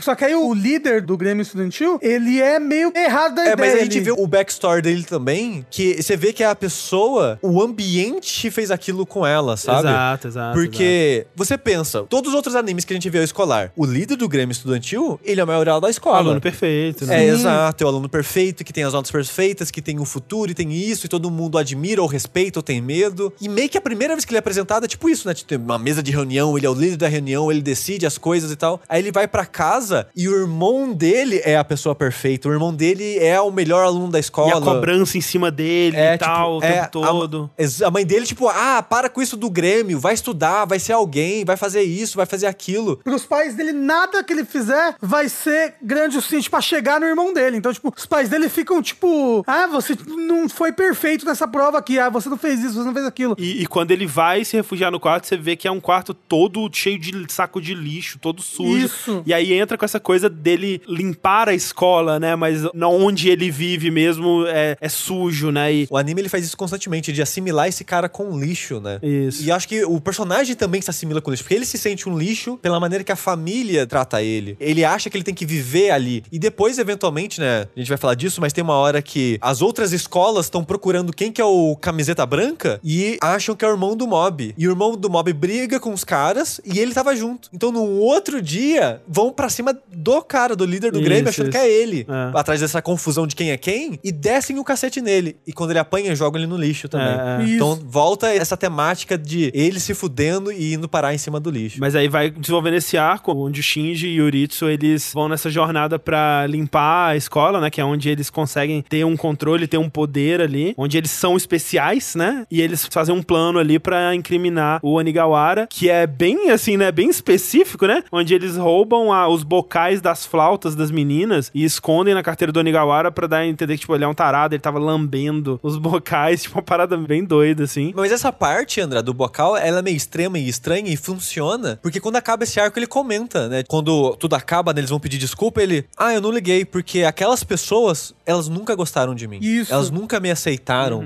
Porque no fundo, aquelas pessoas já julgavam Já, ele, é. já queriam afastar ele da vida. E essa cena é muito dolorosa, né? Que ele vai vendo os julgamentos de todo mundo. E é louco porque antes dele ser julgado por todo mundo, você vê que ele tá tentando ser uma pessoa melhor. Ele tá tentando mudar um pouco, porque ele. Ele entrou pro fomento corporal, é, né? ele entrou pro fomento corporal e tudo mais. Só que essa parte de todo mundo julgando ele, aí ele, ele vai olhar e ela, não, porque eu lembro dessa minha amiguinha, blá blá blá, ela era minha amiguinha no primário, sei lá. Ela vai acreditar em mim, pans. E aí ela, tipo, olha pra ele e fala, que nojo! E depois que ele é rejeitado, quem é a única pessoa que dá ouvidos pra ele? Os caras do fomento corporal, olha aí. Isso. E lembrando que quem colocou e quem incriminou ele foi especificamente o líder do Grêmio Aham. e o irmão do Mob. É, os dois. Isso. E não é como se o irmão do Mob fosse só, tipo, um, né, um acessório ali. É. É. Ele vai e entra no clima e faz coisas que o Shinji não imaginava pra dar força pra incriminação, né? Ele entra de cabeça no, no esquema ali, né? Então, o Uritsu, ele acaba sendo tão culpado quanto o Shinji no fim das contas, né? E em paralelo mostra a busca do Uritsu em ganhar poderes. Isso. Porque o que acontece? Ele encontra É, não, um cara confunde ele com o irmão. Esse foi o quê? achando que ele é o Mob, né? É. Porque é o mesmo sobrenome e tal, não sei o quê. E o Uritsu tem muito mais cara de protagonista, né?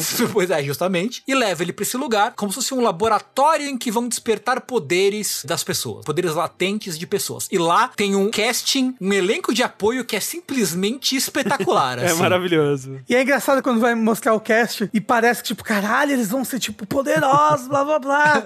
e aí vai, eu sou o fulano de tal, o mestre das chamas de blá blá blá. Ah! Ele, tipo, ah, de repente, puf, faz uma chaminha assim na cara. E o cara, tipo, ele é um vidente, ele tem clarividência pra tirar sempre a carta certa. Não, não, detalhe. É uma moça e ela tem a capacidade de escolher a carta certa entre 10 cartas. Porém, só consegue 60% das vezes.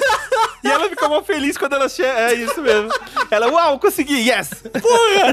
É, é um casting maravilhoso de fato. E nesse arco de encontrar o poder, tem uma hora que o, o Hitsu tá andando com o vice-presidente do Grêmio Estudantil, que tem mais cara de presidente do que o isso. próprio presidente. O cara meio que saca que tá acontecendo coisas mal intencionadas ali, né? Do Hitsu e o presidente do Grêmio. E ele manda um meio que um. Para de fingir que é seu irmão. Para de fingir que você não tá fazendo nada, que você não tem potencial ou capacidade, coisa do tipo. E isso ofende muito o Hitsu, porque no fundo o Hitsu, ele quer ser meio que o irmão dele, mas eu sinto que ele abraça esse comentário pra tipo, eu vou ser o contrário do meu irmão. Hum. E aí é o momento mais vil dele, do Hitsu. Porque ele começa a se entregar de cabeça nessa parada, porque ele não quer fazer isso. Ele fala que ele não quer fazer isso. Ele se sente mal, ele se sente culpado, porque ele continua incriminando várias pessoas da escola, né? Sim, sim. Depois não mostra muito bem, mas eles vão incriminando os outros delinquentes, né? Isso. E ele fala que ele, tipo, dá vontade de vomitar quando ele tá fazendo essas coisas, de tão mal que ele se sente com isso. Mas esse sentimento é o que ele procura naquele momento. É. E depois ele descobre que esse sentimento de nojo dele mesmo, desse desprezo, começa a despertar o poder nele. É até uma coisa que o Covinhas comenta, né? Porque nessa parte o Covinha começa a andar meio junto com o Uritsu, né? Ele volta É. e começa a andar com o Uritsu. É no final desse episódio isso. E aí o Hitsu chega em casa, aí ele olha pro portão e quem tá no portão? O Covinhas. Covinhas. Naquele estado, só paranormal deveria conseguir ver, né? Porque o Reagan, por exemplo, não consegue ver o Covinhas. Isso, ele tá naquele negócio que não pode ver. O Mob e o irmão dele cumprimentam o Covinhas pela primeira vez do mesmo jeito. Pegando O- ele pelo topinho e batendo. Sim. Eles pegam ele pelo topo e o Covinhas pensa das duas vezes. Ele quer apertar minha mão, é um É um aperto de mãos. cumprimento, é. E aí ele pega e bate ele no chão. assim, pá, pá, pá. Mas aí o Covinhas começa a andar junto com o irmão do Mob e, o irmão meio do que Mob treinar começa a ele, despertar né? poderes, é. Ele começa, tipo, a possuir o irmão do Mob e ajudar ele a usar os poderes, assim. Lembrando que o objetivo do Covinhas era esse o tempo todo, né? Conseguir um novo hospedeiro, assim. E o Uritsu aceita, né? Porque quando o Covinhas está possuindo ele, os poderes dele são amplificados, né? Em paralelo, a lenda do mob vai crescendo, né? Todas as escolas querem encontrar o venenoso camiseta branca pra se provarem, né? E lutar contra ele. E aí, né, as coisas vão meio que escalando, né? Vai cada vez ficando pior. E o Uritsu vai ficando cada vez mais poderoso. Ele descobre que tem poderes, ele ficando poderoso. O Covinhas se aproveita dele. Ele se aproveita do Covinhas pra aumentar o poder dele. Nesse meio tempo, o mob sai com a Tome do clube. Ah, vamos procurar uns telepata aí na É. rua. E eles estão sentados no banquinho procurando a galera. E aí o mob sente um bagulho esquisito. Ele fala: Puta, pô, bad isso aí. ele vê um adulto com poderes. Ele fala, nossa, primeira vez que eu vejo um adulto com poderes. Só que parecia ser meio sinistro, assim. Tipo, ele mostra como um cara de capuz com um poder roxo, né? É. É, mas é, é uma coisa engraçada disso é que eles começam a princípio a ir junto né, nesse banquinho, olhar as pessoas na rua pra achar pessoas com poderes, só que aí o mob fala, "Ah!" aí ela, ai meu Deus, o que é um telepata? Ele, "Ah, não, olha o cabelo daquele cara. e aí, chega no final, tipo, quando eles já estão no segundo dia fazendo isso, e ela já esqueceu completamente disso. Ela tá ali só tomando sorvete e achando pessoas com cabelo engraçado na rua. Aliás, falar em cabelo, nesse momento que nós somos apresentados ao Teiro que ele volta a aparecer. Puta, sim. É maravilhoso. E ele, como ele voltou, né? Como o mob cortou o cabelo, rapou o cabelo dele, ele volta com uma peruca. que é tipo a Marge Simpson, tá é a ligado? Marge Simpson, é. Eu acho que a ideia é que aquela coisa, tipo, o cara tá claramente usando uma peruca, ele acha que tá enganando todo mundo, mas todo mundo claramente sabe que é uma peruca, então, tipo, eles extrapolam isso pro absurdo, que é realmente é um cabelo loiro Marge Simpson, assim, parece uma torre de cabelo. É, e aí o que acontece no meio que no fim desse mini arco do Ritsu é que, como o André falou, os líderes de gangue das outras escolas estão procurando o tal do camiseta branca venenosa, né? E aí eles acham que é o Ritsu. Todos eles se juntam pra atacar o Ritsu e o Ritsu vai descer o cacete em todo mundo, né? O Ritsu meio que agindo como se fosse o Tero, né? Agindo como se fosse um cara superior, como se ele fosse especial, né? Essa coisa toda. Mas é engraçado porque nesse momento o Tero vê o Uritsu batendo em todo mundo e vai chamar o mob. O Tero que tava observando, tava de olho no Uritsu, por ver no Uritsu uma coisa que ele era antes, né? Tipo, essa pessoa que o poder dominou a vida dele, né? Subiu a cabeça. Ele percebe que é irmão do mob, primeiro, eu não lembro como. Pelo sobrenome. Que os caras da gangue chamam ele pelo sobrenome, uma parada assim. Ah, e aí ele vai lá e chama o mob. Porque o episódio acaba com todas as escolas assim caídas, pã, os delinquentes tudo caído. E aí ele olha pra trás, tá o mob assim no beco, tipo, fala, irmão. Sim. E aí acaba o episódio e fala, oi,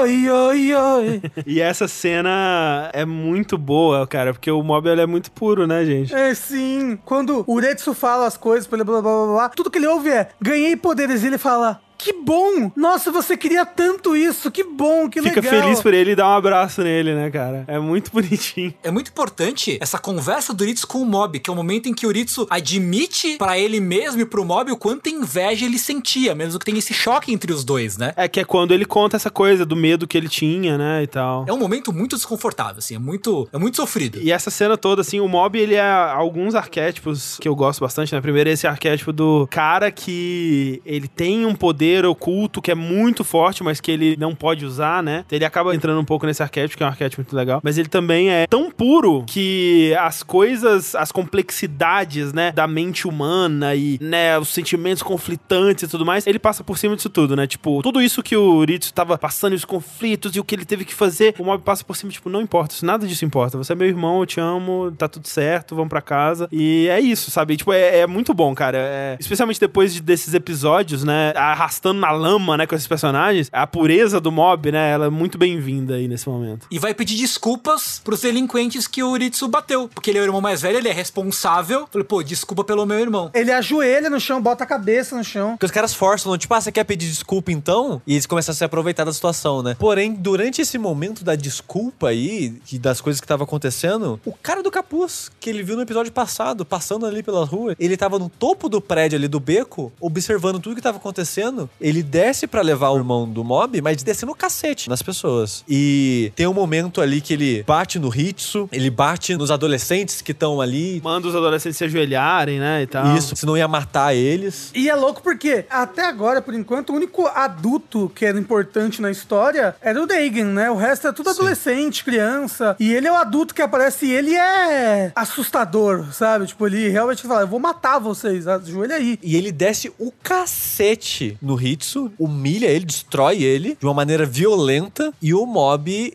resolve intervir, né? Mas aí tem talvez a melhor luta do anime. Não, com certeza a melhor luta do anime. Que é a luta do mob contra esse moço que ele faz umas hélice na mão e dá uns socaço e aí você percebe, caralho. Não é uma hélice na mão, ele faz uma espiral no braço. Isso, é, é, é. E ele quebra a barreira do mob com o soco. Ele tem um momento que ele soca o mob, que ele vai desfigurando o mob assim quando ele soca. É, tem um vídeo que é muito bom que eu até mandei pra vocês, que é analisando a animação dessa cena específica, que mostra como que eles usam, né, princípios básicos de animação assim, tanto pra mostrar o estado do mob quanto pra vender, né, o poder dos socos do Koyama, que é esse cara de moicano, né? E você sente o impacto daqueles socos, daqueles chutes, né? Que o mob ele já tá meio molenguito assim, né? Então quando o Koyama soca ele, é como se ele fosse um boneco de Maria mole, né? Ele estica todo, ele deforma todo. E aí o Koyama puxa a cabeça dele ele tá todo molenga assim. É uma cena muito, muito bem feita. E é importante voltar um pouquinho, eu acho, pra explicar o que tá acontecendo nessa briga, é que até agora, sempre que mostrou mob, ele é incomparável. Tipo, por exemplo, o Teru, quando tá lutando com ele, o Teru faz de tudo, o mob nem reage, sabe? O corpo dele sai voando com os impactos, mas ele não sente os impactos. Ele nunca é machucado, ele nunca, sei lá, sangra ou qualquer coisa do tipo. Quando ele dá um socão no mob, quebra a barreira do mob, mob sangra muito, é, dá medo. É, porque quando vai começar a briga, o mob só, tipo, para e faz meio que uma pressão de gravidade assim em cima do cara, o cara afunda. Ah, o cara, beleza, ele é forte. Eu acho que eu posso lutar um pouquinho mais sério aqui. Aí você vai perceber que tem algumas pessoas que usam os poderes, no caso, de maneiras mais únicas, né? Porque no geral, todo mundo é telecinese, né? Só que cada pessoa usa com técnicas e métodos diferentes, né? Esse, ele meio que concentra a energia como uma espiral que vem do ombro dele descendo até a mão e com uma esfera na mão. Ele meio que concentra o poder dessa forma. Tipo quando vai lutar boxe, a maneira que você gira o braço e o punho, você gera mais impacto e tal. Ele meio que usa o poder dele dessa forma pra dar ataques mais fortes. E o ataque dele é tão forte que ele quebra a barreira que o, o mob cria pra se proteger. E quando ele toma o primeiro soco, é um choque pra gente, porque nada machuca o mob. O mob é imbatível. E ele destrói o mob na porrada de um jeito que você fica, fudeu, acabou. Não tem como, já era. É. isso. O jeito com que a cena é construída, você fica ok. A qualquer momento agora, o mob vai acordar em 100% e vai bater no cara. E não vem. E não vem. E não vem. Aí apanha, apanha e tipo, e nunca. Você fica, caralho, não vai acontecer. O mob vai perder nessa luta, assim. Mas aí ele bate no Uritsu. E aí a porcentagem do mob faz. E aí ele desperta de novo a raiva, né? Que foi o mesmo que ele usou no Covinhas, né? Aí o mob. Ai, a luta. Aí vira Dragon Ball essa porra. que aí os ângulos de câmera e joga pra alta e passa pelo meio de prédio, derrete parede, derrete as coisas e É. explode vrido. É porque assim, o mob ele faz alguns ataques, né, contra o Koyama, só que o principal, né, que as pessoas mais lembram e tem gifs e coisas, é quando o mob sobe pra puta que pariu e desce, mas no regaço. Tão no regaço que quebra a barreira do som, né? Aí começa a incinerar as partículas das coisas, assim, começa a E- tudo pegar fogo. Ele meio que derrota o cara, só que o cara ainda levanta, né? E ele fala: beleza, eu não tenho condição de vencer ele, eu vou ter que usar isso aqui. Aí ele pega um sprayzinho, tipo spray de pimenta, e faz pss na É. cara do mob e o mob dorme. Ele, tipo, odeio fazer isso, mas eu tive que usar o spray. Aí você já fica, tipo, ok, tem um submundo paranormal aí muito louco Aham. de poderes que você ainda não entende. Só que o mob levanta logo em seguida. Aí o cara, porra, mas nem isso funciona. Aí ele, tipo, sai, foge, sai fugido. É, sim, sim. Pega o irmão do mob e foge. Isso, exato. É, só que o mob, na verdade, ele levantou Inconsciente, exato. inconsciente, né? Mas se ele continuasse arregaçando o mob inconsciente, era capaz do mob despertar É. o bicho lá dentro dele. Então. Isso, porque o mob, quando ele levanta inconsciente, ele só meio que levanta, né? Ele não faz nada, ele só levanta. Aí o pessoal vê no meio dessa briga, né, a roupa branca. Aham. E todas as gangues ali que estavam no beco falaram: caralho. ele é o venenoso camiseta branca. e quando o mob tá ali meio que paralisado, eles meio que reagem ao mob ali, né?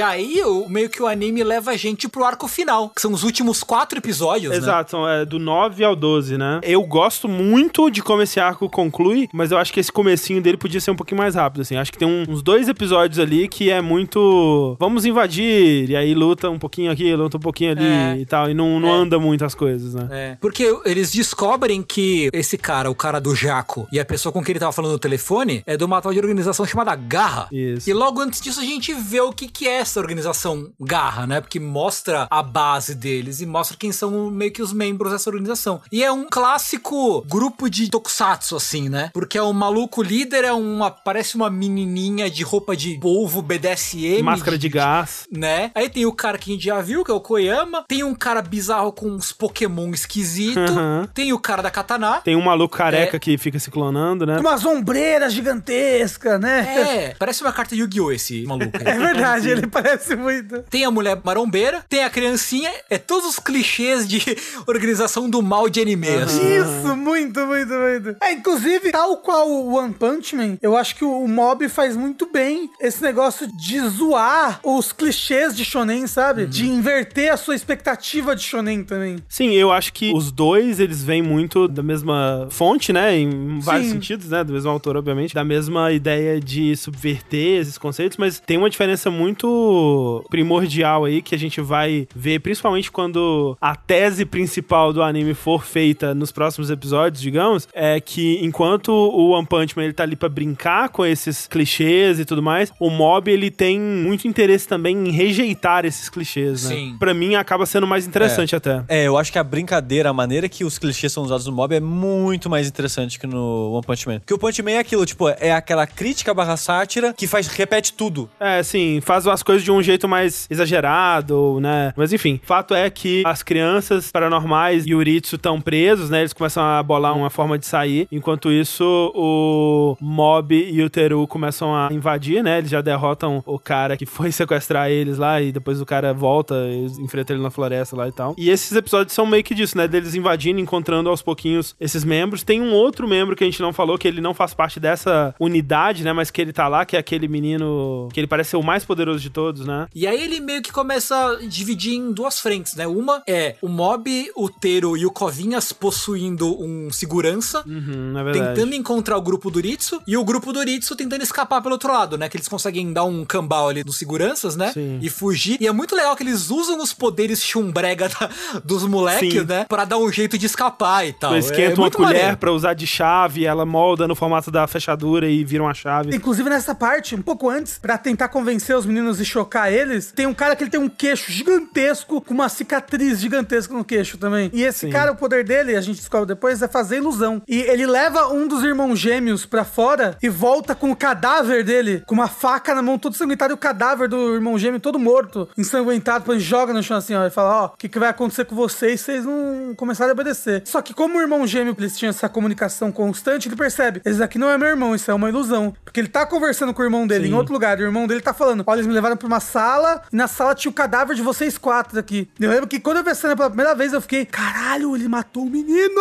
É bem chocante, Parece, é. né? Caralho, eu fiquei muito chocado. Eu fiquei em choque por cinco minutos, até revelarem que não tinha matado, não. É, depois Mas, você percebe que o irmão dele tá lá jogando paciência com os. Os guardinhas. E esses guardinhas, a maioria das que a gente vão ver dentro da instalação, que tem meio que os guardinhas bucha do lado de fora, né? Que é que o Covinhas possui. Mas os de dentro, em teoria, eram crianças que essa organização tava fazendo experimentos É. científicos neles, tipo torturando, fazendo lavagem cerebral, essas coisas, pra ver se extraía algum poder de dentro deles. Sim. Eles não são naturais, né, como eles chamam, mas eles têm poder. Por si Alguns, só, né? eles são muito qualquer coisa. Eles atuam bem com o poder quando eles estão em grupos de 20, assim. Aí eles conseguem fazer uma coisa forte. Mas é interessante falar disso aqui, porque quando eles entram no quartinho lá pra resgatar o outro gêmeo, os caras que estão jogando o buraco lá levantam querendo briga. Aí tem um velhinho que tá enchendo a cara e ele fala: não, não, não, não precisa brigar, não. Deixa eles embora. Aí quando o pessoal vai embora, eles. Oh, mas por que que você não arruma briga? Eu tô nessa organização há, tipo, há 20 anos. Eu sei que eu nunca vou ter poder e vocês nunca vão ter poder. E entre a gente e eles existe um abismo de diferença que a gente nunca vai conseguir fazer nada. Ah, mas por que que você tá aqui ainda? Porque eu ainda trabalho pra eles. E quando essa organização dominar o mundo, a gente vai fazer parte do grupo que domina o mundo. É. Tem tipo toda essa de por que que essas pessoas ainda estão aqui, essa Sim, sim, justificativazinha assim, que eu acho É. interessante. Mas esse pedaço todo começa a ficar realmente interessante mesmo quando o Reagan chega, né? O Reagan chega quando já deu ruim pra todo mundo, né? Porque o É. Covinhas, o Mob e o Teru invadem lá, eles têm brigas com várias pessoas, eles se dividem, né? E aí cada um tá tendo uma briga com o outro. Covinha tem a briga com os seus pokémons, que tem um movimento irado do Covinhas, que ele abandona o corpo e parece que ele vai fugir, que ele sai pela porta, e só que ele dá a volta, possui corpo de novo e tenta socar o moço, é bem bacana. Só que todo mundo acaba perdendo nesse negócio, né? Todo O- mundo termina capturado. Episódio 11 é com todo mundo capturado, né? É, mas eu queria falar que antes de eles serem capturados, tem umas coisas interessantes que acontecem ainda. Tem uma luta que eu acho bem legal do Teru contra o cara das chamas, Dos que é um fogo- maluco fogo, de é. cabelo meio supla, que tem as unhas grandes e o cabelo arrepiado, que é um cara que taca fogo em tudo, ele começa a derreter até as paredes do lugar, e enquanto isso o Teru tá dentro do meio que faz uma bolha de proteção, o cara fala, ah, fica aí na bolha, vai ficar tão quente o ar aí dentro que você vai cozinhar. Uhum. Então, fica aí à vontade. E o Teru meio que provoca ele pra ir aumentando o calor, aumentando o calor, e o Teru ele faz o contrário. Ele meio que tira essa bolha de proteção dele e faz a bolha em volta do cara, fechando toda a chama da sala no cara. E é um momento muito legal de ver o cara meio que pegando fogo lá dentro. Assim, o cara morreu. Você sabe, né? É, morreu, morreu. Esse foi o único moço que morreu em Psycho Mob até agora. Porque quando ele sai do negócio, aquilo ali é quinto grau de queimadura. Porque, Não, é, é um churrasquinho, uma brasinha só. não, é terrível, na verdade. O Mob tem uma segunda luta contra o cara de Moicano, mas é muito engraçado que o Mob, eu não tô pra brincadeira agora, eu tô com pressa. Aham. Aí, antes do cara sequer ativar o poder dele, o Mob faz ele quicar 15 mil vezes pela parede da sala. E é, tipo, tão anticlimático, mas é tão Sim. tudo muito bom a maneira que acontece, sabe? Que é maravilhosa. Tem a briga dele com a moça, que faz os Isso. poderes na mão e no joelho, e o Mob deixa ela bater nele porque ele não quer bater numa mulher. Uhum. Que ele fala que o Reagan ensina ele que nunca se bate numa mulher. Aí ele fala isso pra ela e ela fala: muito cavaleiresco da sua parte, mas tá me ofendendo fazendo isso. Vamos lutar sério. Aí corta pra ela, tipo, afundada no chão, assim. Isso. Eu entendo que esses dois episódios, eles são os mais bobos, digamos assim, mas eu ainda me divirto com esses momentos. Não, é legal, é legal. Mas, de fato, brilha quando todos eles são capturados. E tem um momento importante do mob, que quando o cara das ilusões tenta fazer uma ilusão com o mob. Né? E o mob praticamente ele perdeu pra ele mesmo, né? Porque chega o moço do queixão com o poder da ilusão, bota a mão no cabeção do mob Cara. e faz uma ilusão de que o Ritsu morreu. É mó bonito, tipo, o Ritsu explode como se fosse um balão na ilusão, assim, e, e chove sangue, pans. E o mob explode em porcentagem nesse momento. Explode no sentimento de rejeição, um negócio assim. E aí ele, tipo, ele inverte, né? Na verdade, ele faz o cara sentir os sentimentos dele. Porque quando o mob vê o irmão dele desmaiado, ele lembra de novo daquele momento que ele machucou o irmão dele. Aí ele começa a ter várias lembranças e traumas começam a surgir. E ele joga tudo isso na cabeça do cara. Aí o cara ele meio que cai babando e chorando, meio que paralisado. É, o cara fica catatônico assim no chão. É. Mas nisso o mob desmaia. E é assim que capturam o mob. Mas isso, quando todo mundo é capturado, eles são levados pra uma sala que tem um kanji, acho que de maldição, ou alguma coisa assim, no chão, que é uma sala mágica que corta os poderes das pessoas. Então tá os três aprisionados lá sem poderes. E termina o episódio com alguém chegando e todos os guardinhas fazendo reverência. Fudeu. Chegou o chefe de todo mundo aqui. Sim. E aí você vê o topo da cabeça, aí você fala, o quê? O Reagan é o chefe de todo mundo?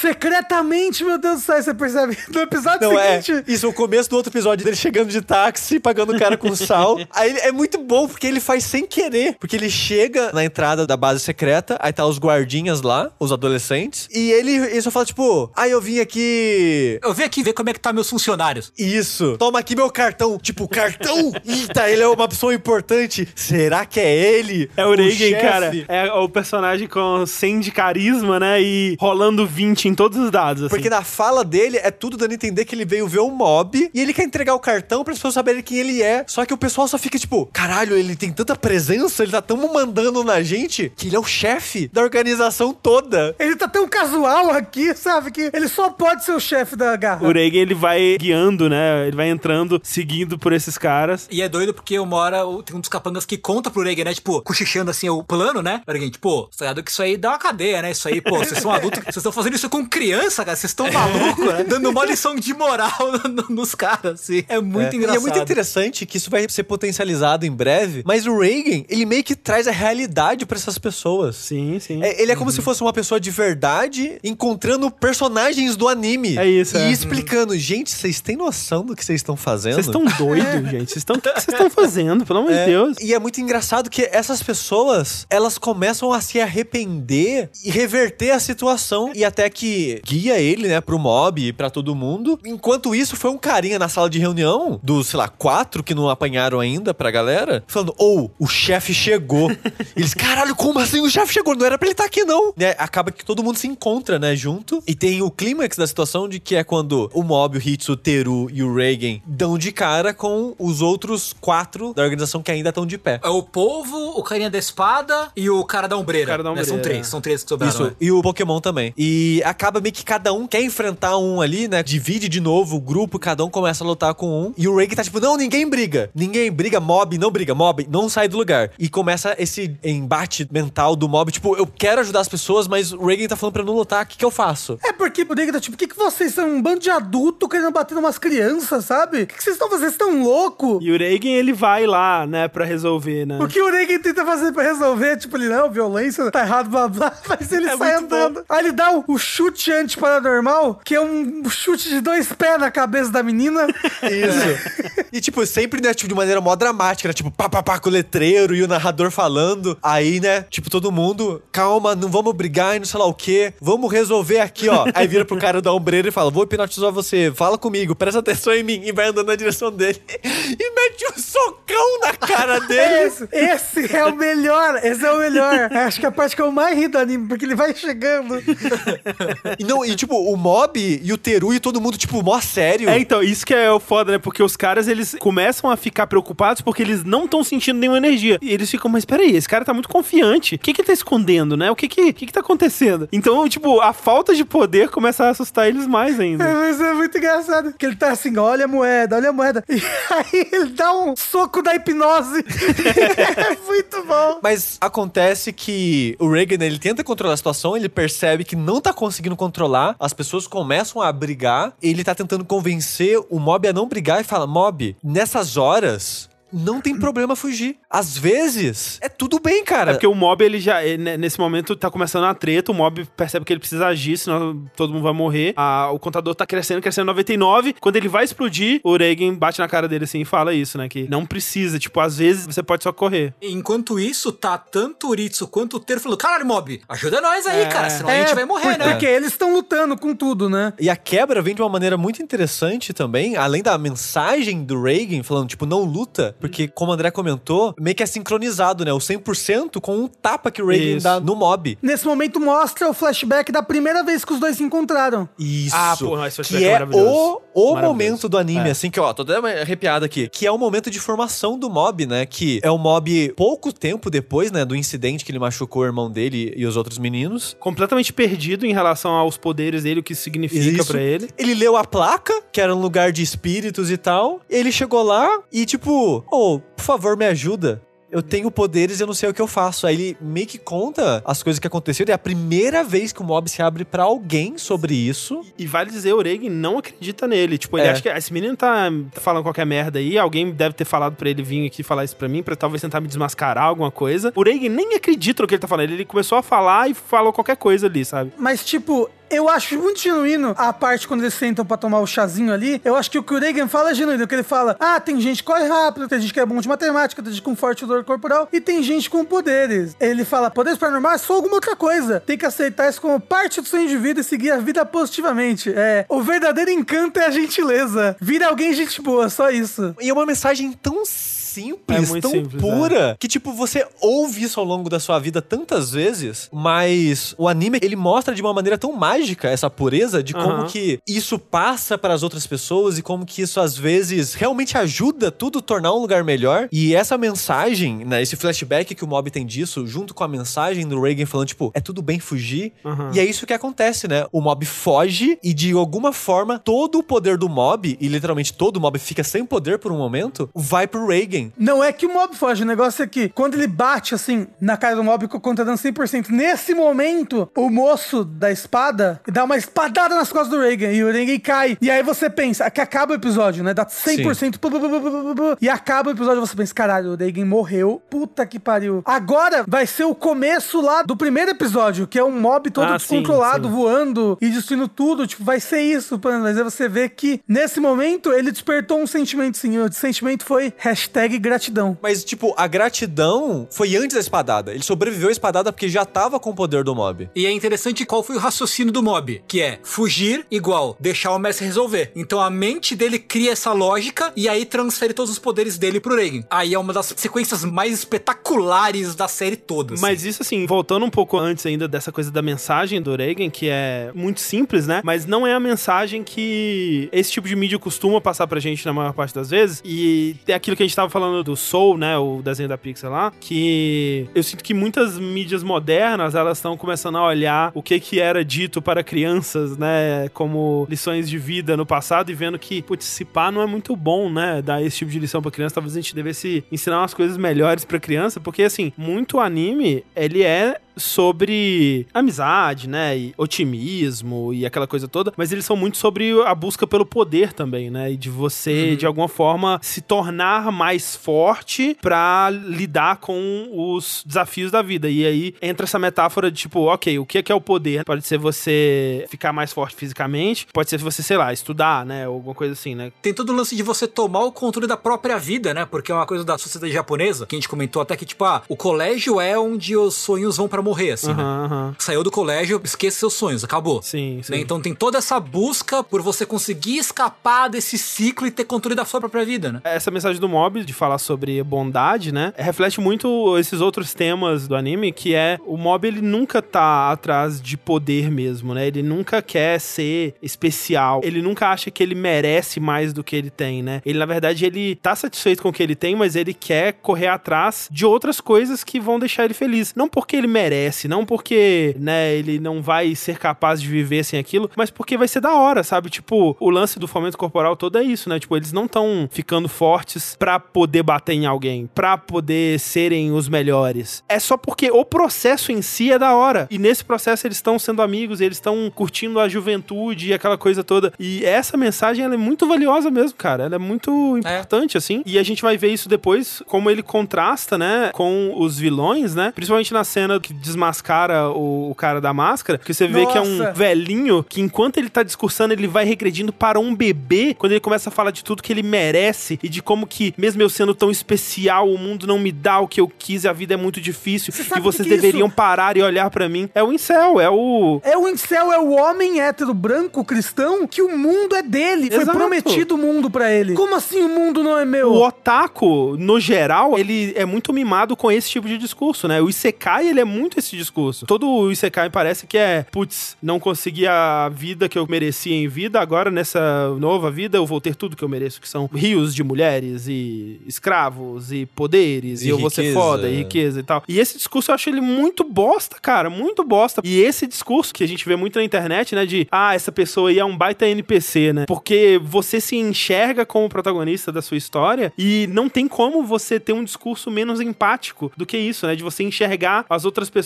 como inferiores, como menos. E isso explica muito de como que a gente tá no mundo atualmente, sabe? Eu já não sei mais se vocês estão falando de animes ou da vida, mas uma coisa que me irrita na vida são essas pessoas que, de certa forma, lembra os otakus que chamam os outros de NPC, que é a pessoa que só respeita, entre aspas, a outra pessoa se ela for a pessoa mais ambiciosa do mundo, se ela quer ser a melhor em alguma coisa, se ela quer ser rica, se ela quer se passar por cima das outras pessoas. Me dá um pouquinho de preguiça disso, sabe? Qual que é o problema de ser só uma pessoa? Contente com o que você tem. É, e exato. isso, Qual que é né? o problema de estar confortável de onde você tá, sabe? Qual que é o problema de ter ambições medianas, de só querer ser feliz? E a sociedade, ela meio que quer reprimir esse tipo de sentimento que você não pode sentir assim. Você tem que querer ser melhor que os outros. Você Eu tem acho que isso ser especial, você tem que ser empreendedor. e eu tenho tanta preguiça dessa mentalidade e as pessoas que menosprezam as outras pessoas que só estão felizes sendo Eu acho muito são. especial a mensagem principal do mob ser isso, sabe? Tipo, quando tem o cara regredindo a um bebê, É. falando o quanto que ele é especial e ele merecia, pra mim é hum, uma É. chavinha de ouro. É, ali, é delícia, é delicioso, delicioso delicioso. demais. E o build-up é ótimo, né? Não, essa cena do Reagan. Porque o Reagan, depois que o mob passa o poder pra ele, ele fica invencível, ele fica muito foda. E aí ele começa um sermão é maravilhoso. muito espetacular. E é muito engraçado porque você tá vendo e você fala, não, é verdade, né? Por que, que você tá usando essa ombreira? Esse E o cara negócio fica na mó triste, velho. Essa espada aí, o que, que é essa espada aí? Ah, não, é uma espada de brinquedo que eu treinei por muitos anos e ela ficou especial. Dá essa porra aqui! E quebra a espada no meio. Você tá louco? O cara conta o background mó triste da vida dele, não, que eu fui um morador de rua e a sociedade não me deu o que eu deveria, então eu vou punir a sociedade. Aí ele quebra a espada, toma no cu. Só que você teve vida triste. Não, e aí ele conta a história triste dele que também, não é né? triste porra nenhuma. Um dia, eu tava lá, era o dia do piquenique na escola. Eu esqueci de pedir a marmita. Aí o cara, ah, é só isso? É, não, é só isso. A história é essa. Nesse momento, nega, me parece umas pessoas. Tem, tem umas pessoas que elas são assim. Que, tipo, você conta, tipo, não, porque é terrível, perdi minha perna no acidente. Aí a pessoa, pô, é que você não viu outro dia que eu dei um top, topado ali no negócio? Que olha, tô com o pé doendo até agora. O Reagan, ao mesmo tempo que ele é meio escroto, ele também que tá certo em alguns sim, em aspectos alguns no final. Essa parada, tipo, cresce, gente. Pelo amor de Deus, que porra é essa que vocês estão É, fazendo? pra que que vocês querem dominar o mundo? O que, que vocês sabem? Esses ridículos fantasiados de porra aí, qualquer merda. Enquanto isso, ele tá descendo o cacete em todo mundo. Tipo, o bebezão gigante fazendo os buracos negros, destruindo os buracos negros, né? Só Eu batendo a porque mão, ele assim. tá bravo, né? Ele tá puto com os caras. Ele tá tipo, que porra é essa? E começa a quebrar as coisas dele. É, Exato, ele tá gritando, ele tá, ele tá xingando as pessoas, e as pessoas ficam meio com medo, acuada. Sim, tipo, como uma criança tomando bronca mesmo, eles começam a ficar, ah, tá bom, tá bom. E tipo, ele fala, só porque vocês têm poderes, vocês acham que vocês merecem tudo, vocês têm que ter tudo, e tem que fazer isso, aquilo, para de ser criança. E é muito bom que ele sabe que ele tá com os poderes do mob. Então ele manda, eu, que sou mais forte que todos vocês aqui, e tô descendo o cacete em todo mundo, eu sou uma pessoa normal e devia viver como uma pessoa normal e seguir interagindo com as outras pessoas como se fossem pessoas. Se eu que tô aqui eu acho isso, quem são vocês pra falar alguma coisa? É tudo, é verdade, né? E, cara, tipo, esse discurso, esse ápice, assim, da história é incrível. E é por isso que, assim, a segunda temporada tem momentos melhores pra mim, mas eu acho que eu prefiro a primeira, por causa desse encerramento, como ela conclui a história. Tipo, eu não gosto tanto do final da segunda, o jeito que eles resolvem é mais padrão pra mim, eu sinto. O jeito que termina aqui pra mim é perfeito, cara. Podia terminar o anime assim, velho, perfeito, Então, acabou. podia, podia terminar o anime assim. Tipo, é muito perfeito, é uma lição muito bacana. Mas a segunda temporada tem os melhores momentos É. de anime, assim, na Sim, minha quando, opinião. Tipo, quando envolve não, o Mob e o Reagan, pra mim, eles são, Nossa, são os melhores não. momentos, assim, de fato. Não, e tem umas coisas pesadíssimas na segunda Sim. temporada, uns assuntos sendo tratados de bullying, de vida. E, tipo, nossa, a segunda temporada é muito É boa, muito ela é muito eu acho que eu só não gosto densa. mesmo como ela conclui. Eu acho que o, o desenrolar eu acho ótimo mesmo. E a primeira temporada meio que acaba aí. Eles vencem o tiozinho da máscara de oxigênio. É, tipo, o tiozinho volta, mas aí aparece aquela criança lá estranha, a criança que a gente não sabe o que que ela vem e vence o tiozinho, fala, ah, toma tenência aí, a criança pega e vai embora, e aí o moço dos Pokémon, ele, ah, finalmente meu vaso dos 100 espíritos, blá, Ah, blá. a gente não falou disso, mas ele pegou um vaso, aprisionou o Covinhas lá dentro com mais mil espíritos e falou: Ahá, tenho meu vaso dos mil espíritos e eles vão duelar até a morte e o vencedor será o espírito mais forte da história. Quem vence é o Covinhas, na lábia, basicamente. Não, assim, na lábia não, porque quando o Covinha sai, ele dá um arroto, que significa que ele comeu todos os outros espíritos lá dentro. E ele dá um cascudão no moço e o moço só desmaia ali. É, e termina com um cliffhanger, né? Um gancho pra segunda temporada. Que é o, esse menino misterioso aí indo pegar o celular dele e falando com o verdadeiro líder da organização Garra, que supostamente é o pai dele. Olha só. Uou. Agora, se terminar só assim, seria bacana. Mas o nome do episódio é episódio 12, Mob e Reagan. Assim: surge um gigantesco Tsuchinoko. Aí você pensa, o quê? Esse é o nome do episódio? Surge um gigantesco Tsuchinoko? Então quando acaba, acabou tudo, passou os créditos, e aí começa uma mini historinha de, sei lá, três minutos deles indo caçar essa criatura mística, essa de criptozoologia, na floresta. Aí chega lá, o Reagan esquece, começa a pegar cogumelo pra comer. Começa a catar cogumelo. Surge um Tsuchinoko lá, gigantesco, o mob vence eles e eles vão embora. E acaba, e eles comem cogumelo fritos. E É é isso. Um final muito bobo e singelo pra uma série que é em grande parte boba e, e singela, assim. O que é bom que, tipo, mostra as coisas voltaram ao normal, né? Depois de tudo, assim. Sim, sim, sim, sim. Agora, vai ver comentários em sites desse episódio, assim, tipo, do Otaku padrão comentando. Não, é, e eu queria comentar isso naquela hora, acabou passando batido. A mensagem que a gente conseguiu pegar aqui, eu acredito que muita gente conseguiu pegar, não foi todo mundo que pegou. Ah, eu já vi muita gente, porra, mas construiu pra tudo e o mob não se libertou e lutou contra todo mundo e tal. E tipo, velho, você tava assistindo o mesmo anime? Então, não é É, isso. não, muita gente falando que, tipo, a mob só é bom por causa da animação que é legal. É tipo, sé- sério? O quê? Pera, você prestou atenção no que tava acontecendo? Você tem, tipo, 12 anos e só tava vendo coisas coloridas brilhando na tela? Assim, é muito capaz, você sabe, É né? possível, é possível. É. Tem muita gente que não pega, assim, tipo, mas eu acho que talvez seja da idade, né? Não, não sei. Talvez. É, talvez. Mas assim, eu queria tocar num ponto aqui que a gente não tocou ao longo do episódio, que é abertura e encerramento. Belíssimo, Porra, nossa. Porra. Puta que pariu. A abertura e encerramento de Mob, é, principalmente a abertura, pra mim, é uma das melhores. As duas, no caso, a primeira e a segunda temporada, são uma das duas melhores aberturas de anime, assim, pra É, mim. a abertura eu gosto mais da segunda. A primeira, eu, toda a parte visual dela eu acho incrível. A música eu não, não curto muito, mas o encerramento pra mim, porra. Nossa, é lindo, é lindo. É lindo, eu amo aquela música e o, o encerramento, tipo, visualmente, cara, é como a gente falou, aquela coisa toda pintada em vidro, né? Então é quase como um stop motion, você consegue ver, né, que de um frame pro outro que parte da tinta ainda continuou, mas ainda tá se mexendo, né? Tem uma cena que é linda, assim, o conceito do encerramento é o Reagan acordando, né, fazendo as coisas dele, assim, de é, escovando o dente, fazendo a barba e tal, e aí ele sai de casa e vai encontrar um mob. E quando ele acende um cigarro, né, e vai fumar, a fumaça do cigarro ela é soprada como um negativo, assim, em cima da tinta. Você vê a, a fumaça que é só a tinta se mexendo, assim. É muito bonito, cara. Ela é muito feita com rotoscopia, né? Então alguém filmou todas aquelas ações e a artista foi pintando frame a frame em cima da tela de vidro. Então você tem cenas lindíssimas, assim, com movimento de câmera livre. Parece uma cena meio 3D, assim, né? Que ela vai andando, a câmera vai andando pela rua, assim. Nossa, é muito bonito, cara. E eu amo a música. 生きてる空の下にはいくつもわからないことが転がってる叫ぶような詩を瞬くリフレイフィードバックする絶望は 心この世界。E assim termina a primeira temporada de Mob. Puta anime. Puta anime. Bom pra caralho. É, foda. É muito. Ele, ele é uma joia, assim, né? O Mob, eu acho. Tipo, seja de mensagem, seja de valor de produção, seja de arte. Ele é bom como poucos animes são bons, assim. Acho que em todos os aspectos, sabe? É. Ele, pra mim, é quase uma anomalia da existência, assim, sabe? É algo que parece que não deveria existir. Pra mim é tipo Nishijou. Tipo, o que, que aconteceu no mundo Sim. pra isso existir? Tipo, dessa forma. Normalmente não é assim que as coisas acontecem, sabe? O mob é meio que a mesma coisa, sabe? Tipo, como assim convenceram todas essas pessoas a fazerem isso e deram um tanto dinheiro pra elas conseguirem fazer dessa qualidade, sabe? É que parece muito, dá muita vibe, especialmente lendo depois, né, sobre como que são um dream team de animadores e artistas e tal. Todo mundo muito empolgado, né, pra fazer e pra mostrar o seu melhor ali. E me deixa muito feliz que é sobre uma história com uma mensagem tão legal, com personagens tão legais. É, a gente sempre critica muito a indústria de anime, a- a- o mundo otaku como um todo, né, que a gente tem que relevar muita coisa. E Mob é um daqueles raros animes que eu acho que a gente não tem que relevar nada, assim. Meio que ele é perfeito, Ele é assim, né? impecável. Irretocável o Mob, assim, eu acho. E o mob é muito querido, né? O mob é muito puro, dá vontade de proteger, guardar na caixinha. Porra, demais. Demais, demais, demais.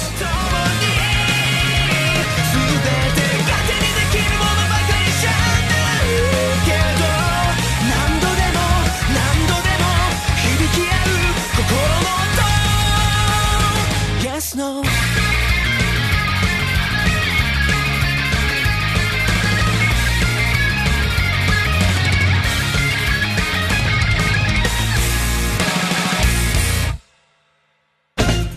Então a gente chega ao fim do terceiro episódio do Rejack, o penúltimo dessa primeira parte da primeira temporada. E pro próximo, quarto e último, André Campos, o que é que nós vamos assistir? Nós vamos assistir o anime supostamente sobre o xadrez chinês, também conhecido como Shogi, que se chama Sangatsu no Lion. Eu assisti um episódio desse anime, eu gostei bastante. Ele parece ser meio triste. É o que dizem. Essa é a sugestão perigosa, é a sugestão cega, é a sugestão que a pessoa ainda não assistiu. Exatamente. É, porque olha só, a minha sugestão eu já tinha assistido. Sim. A do Tengu ele já tinha assistido. A do Sushi ele já tinha assistido. Todo mundo já tinha assistido. é. É, o Sangatsu vai ser a primeira que ninguém aqui assistiu. Exatamente. Vai ser louco, é vai ser perigoso, louco. Danger Zone isso aí. Pode ser que a gente chegue aqui e todo mundo deteste. É, pode ser que seja o aquele lá do povo canibal lá, qual que é o nome mesmo? Tokyo Ghoul? É, pode ser o Tokyo Ghoul de novo, que a gente assistiu e ninguém gostou.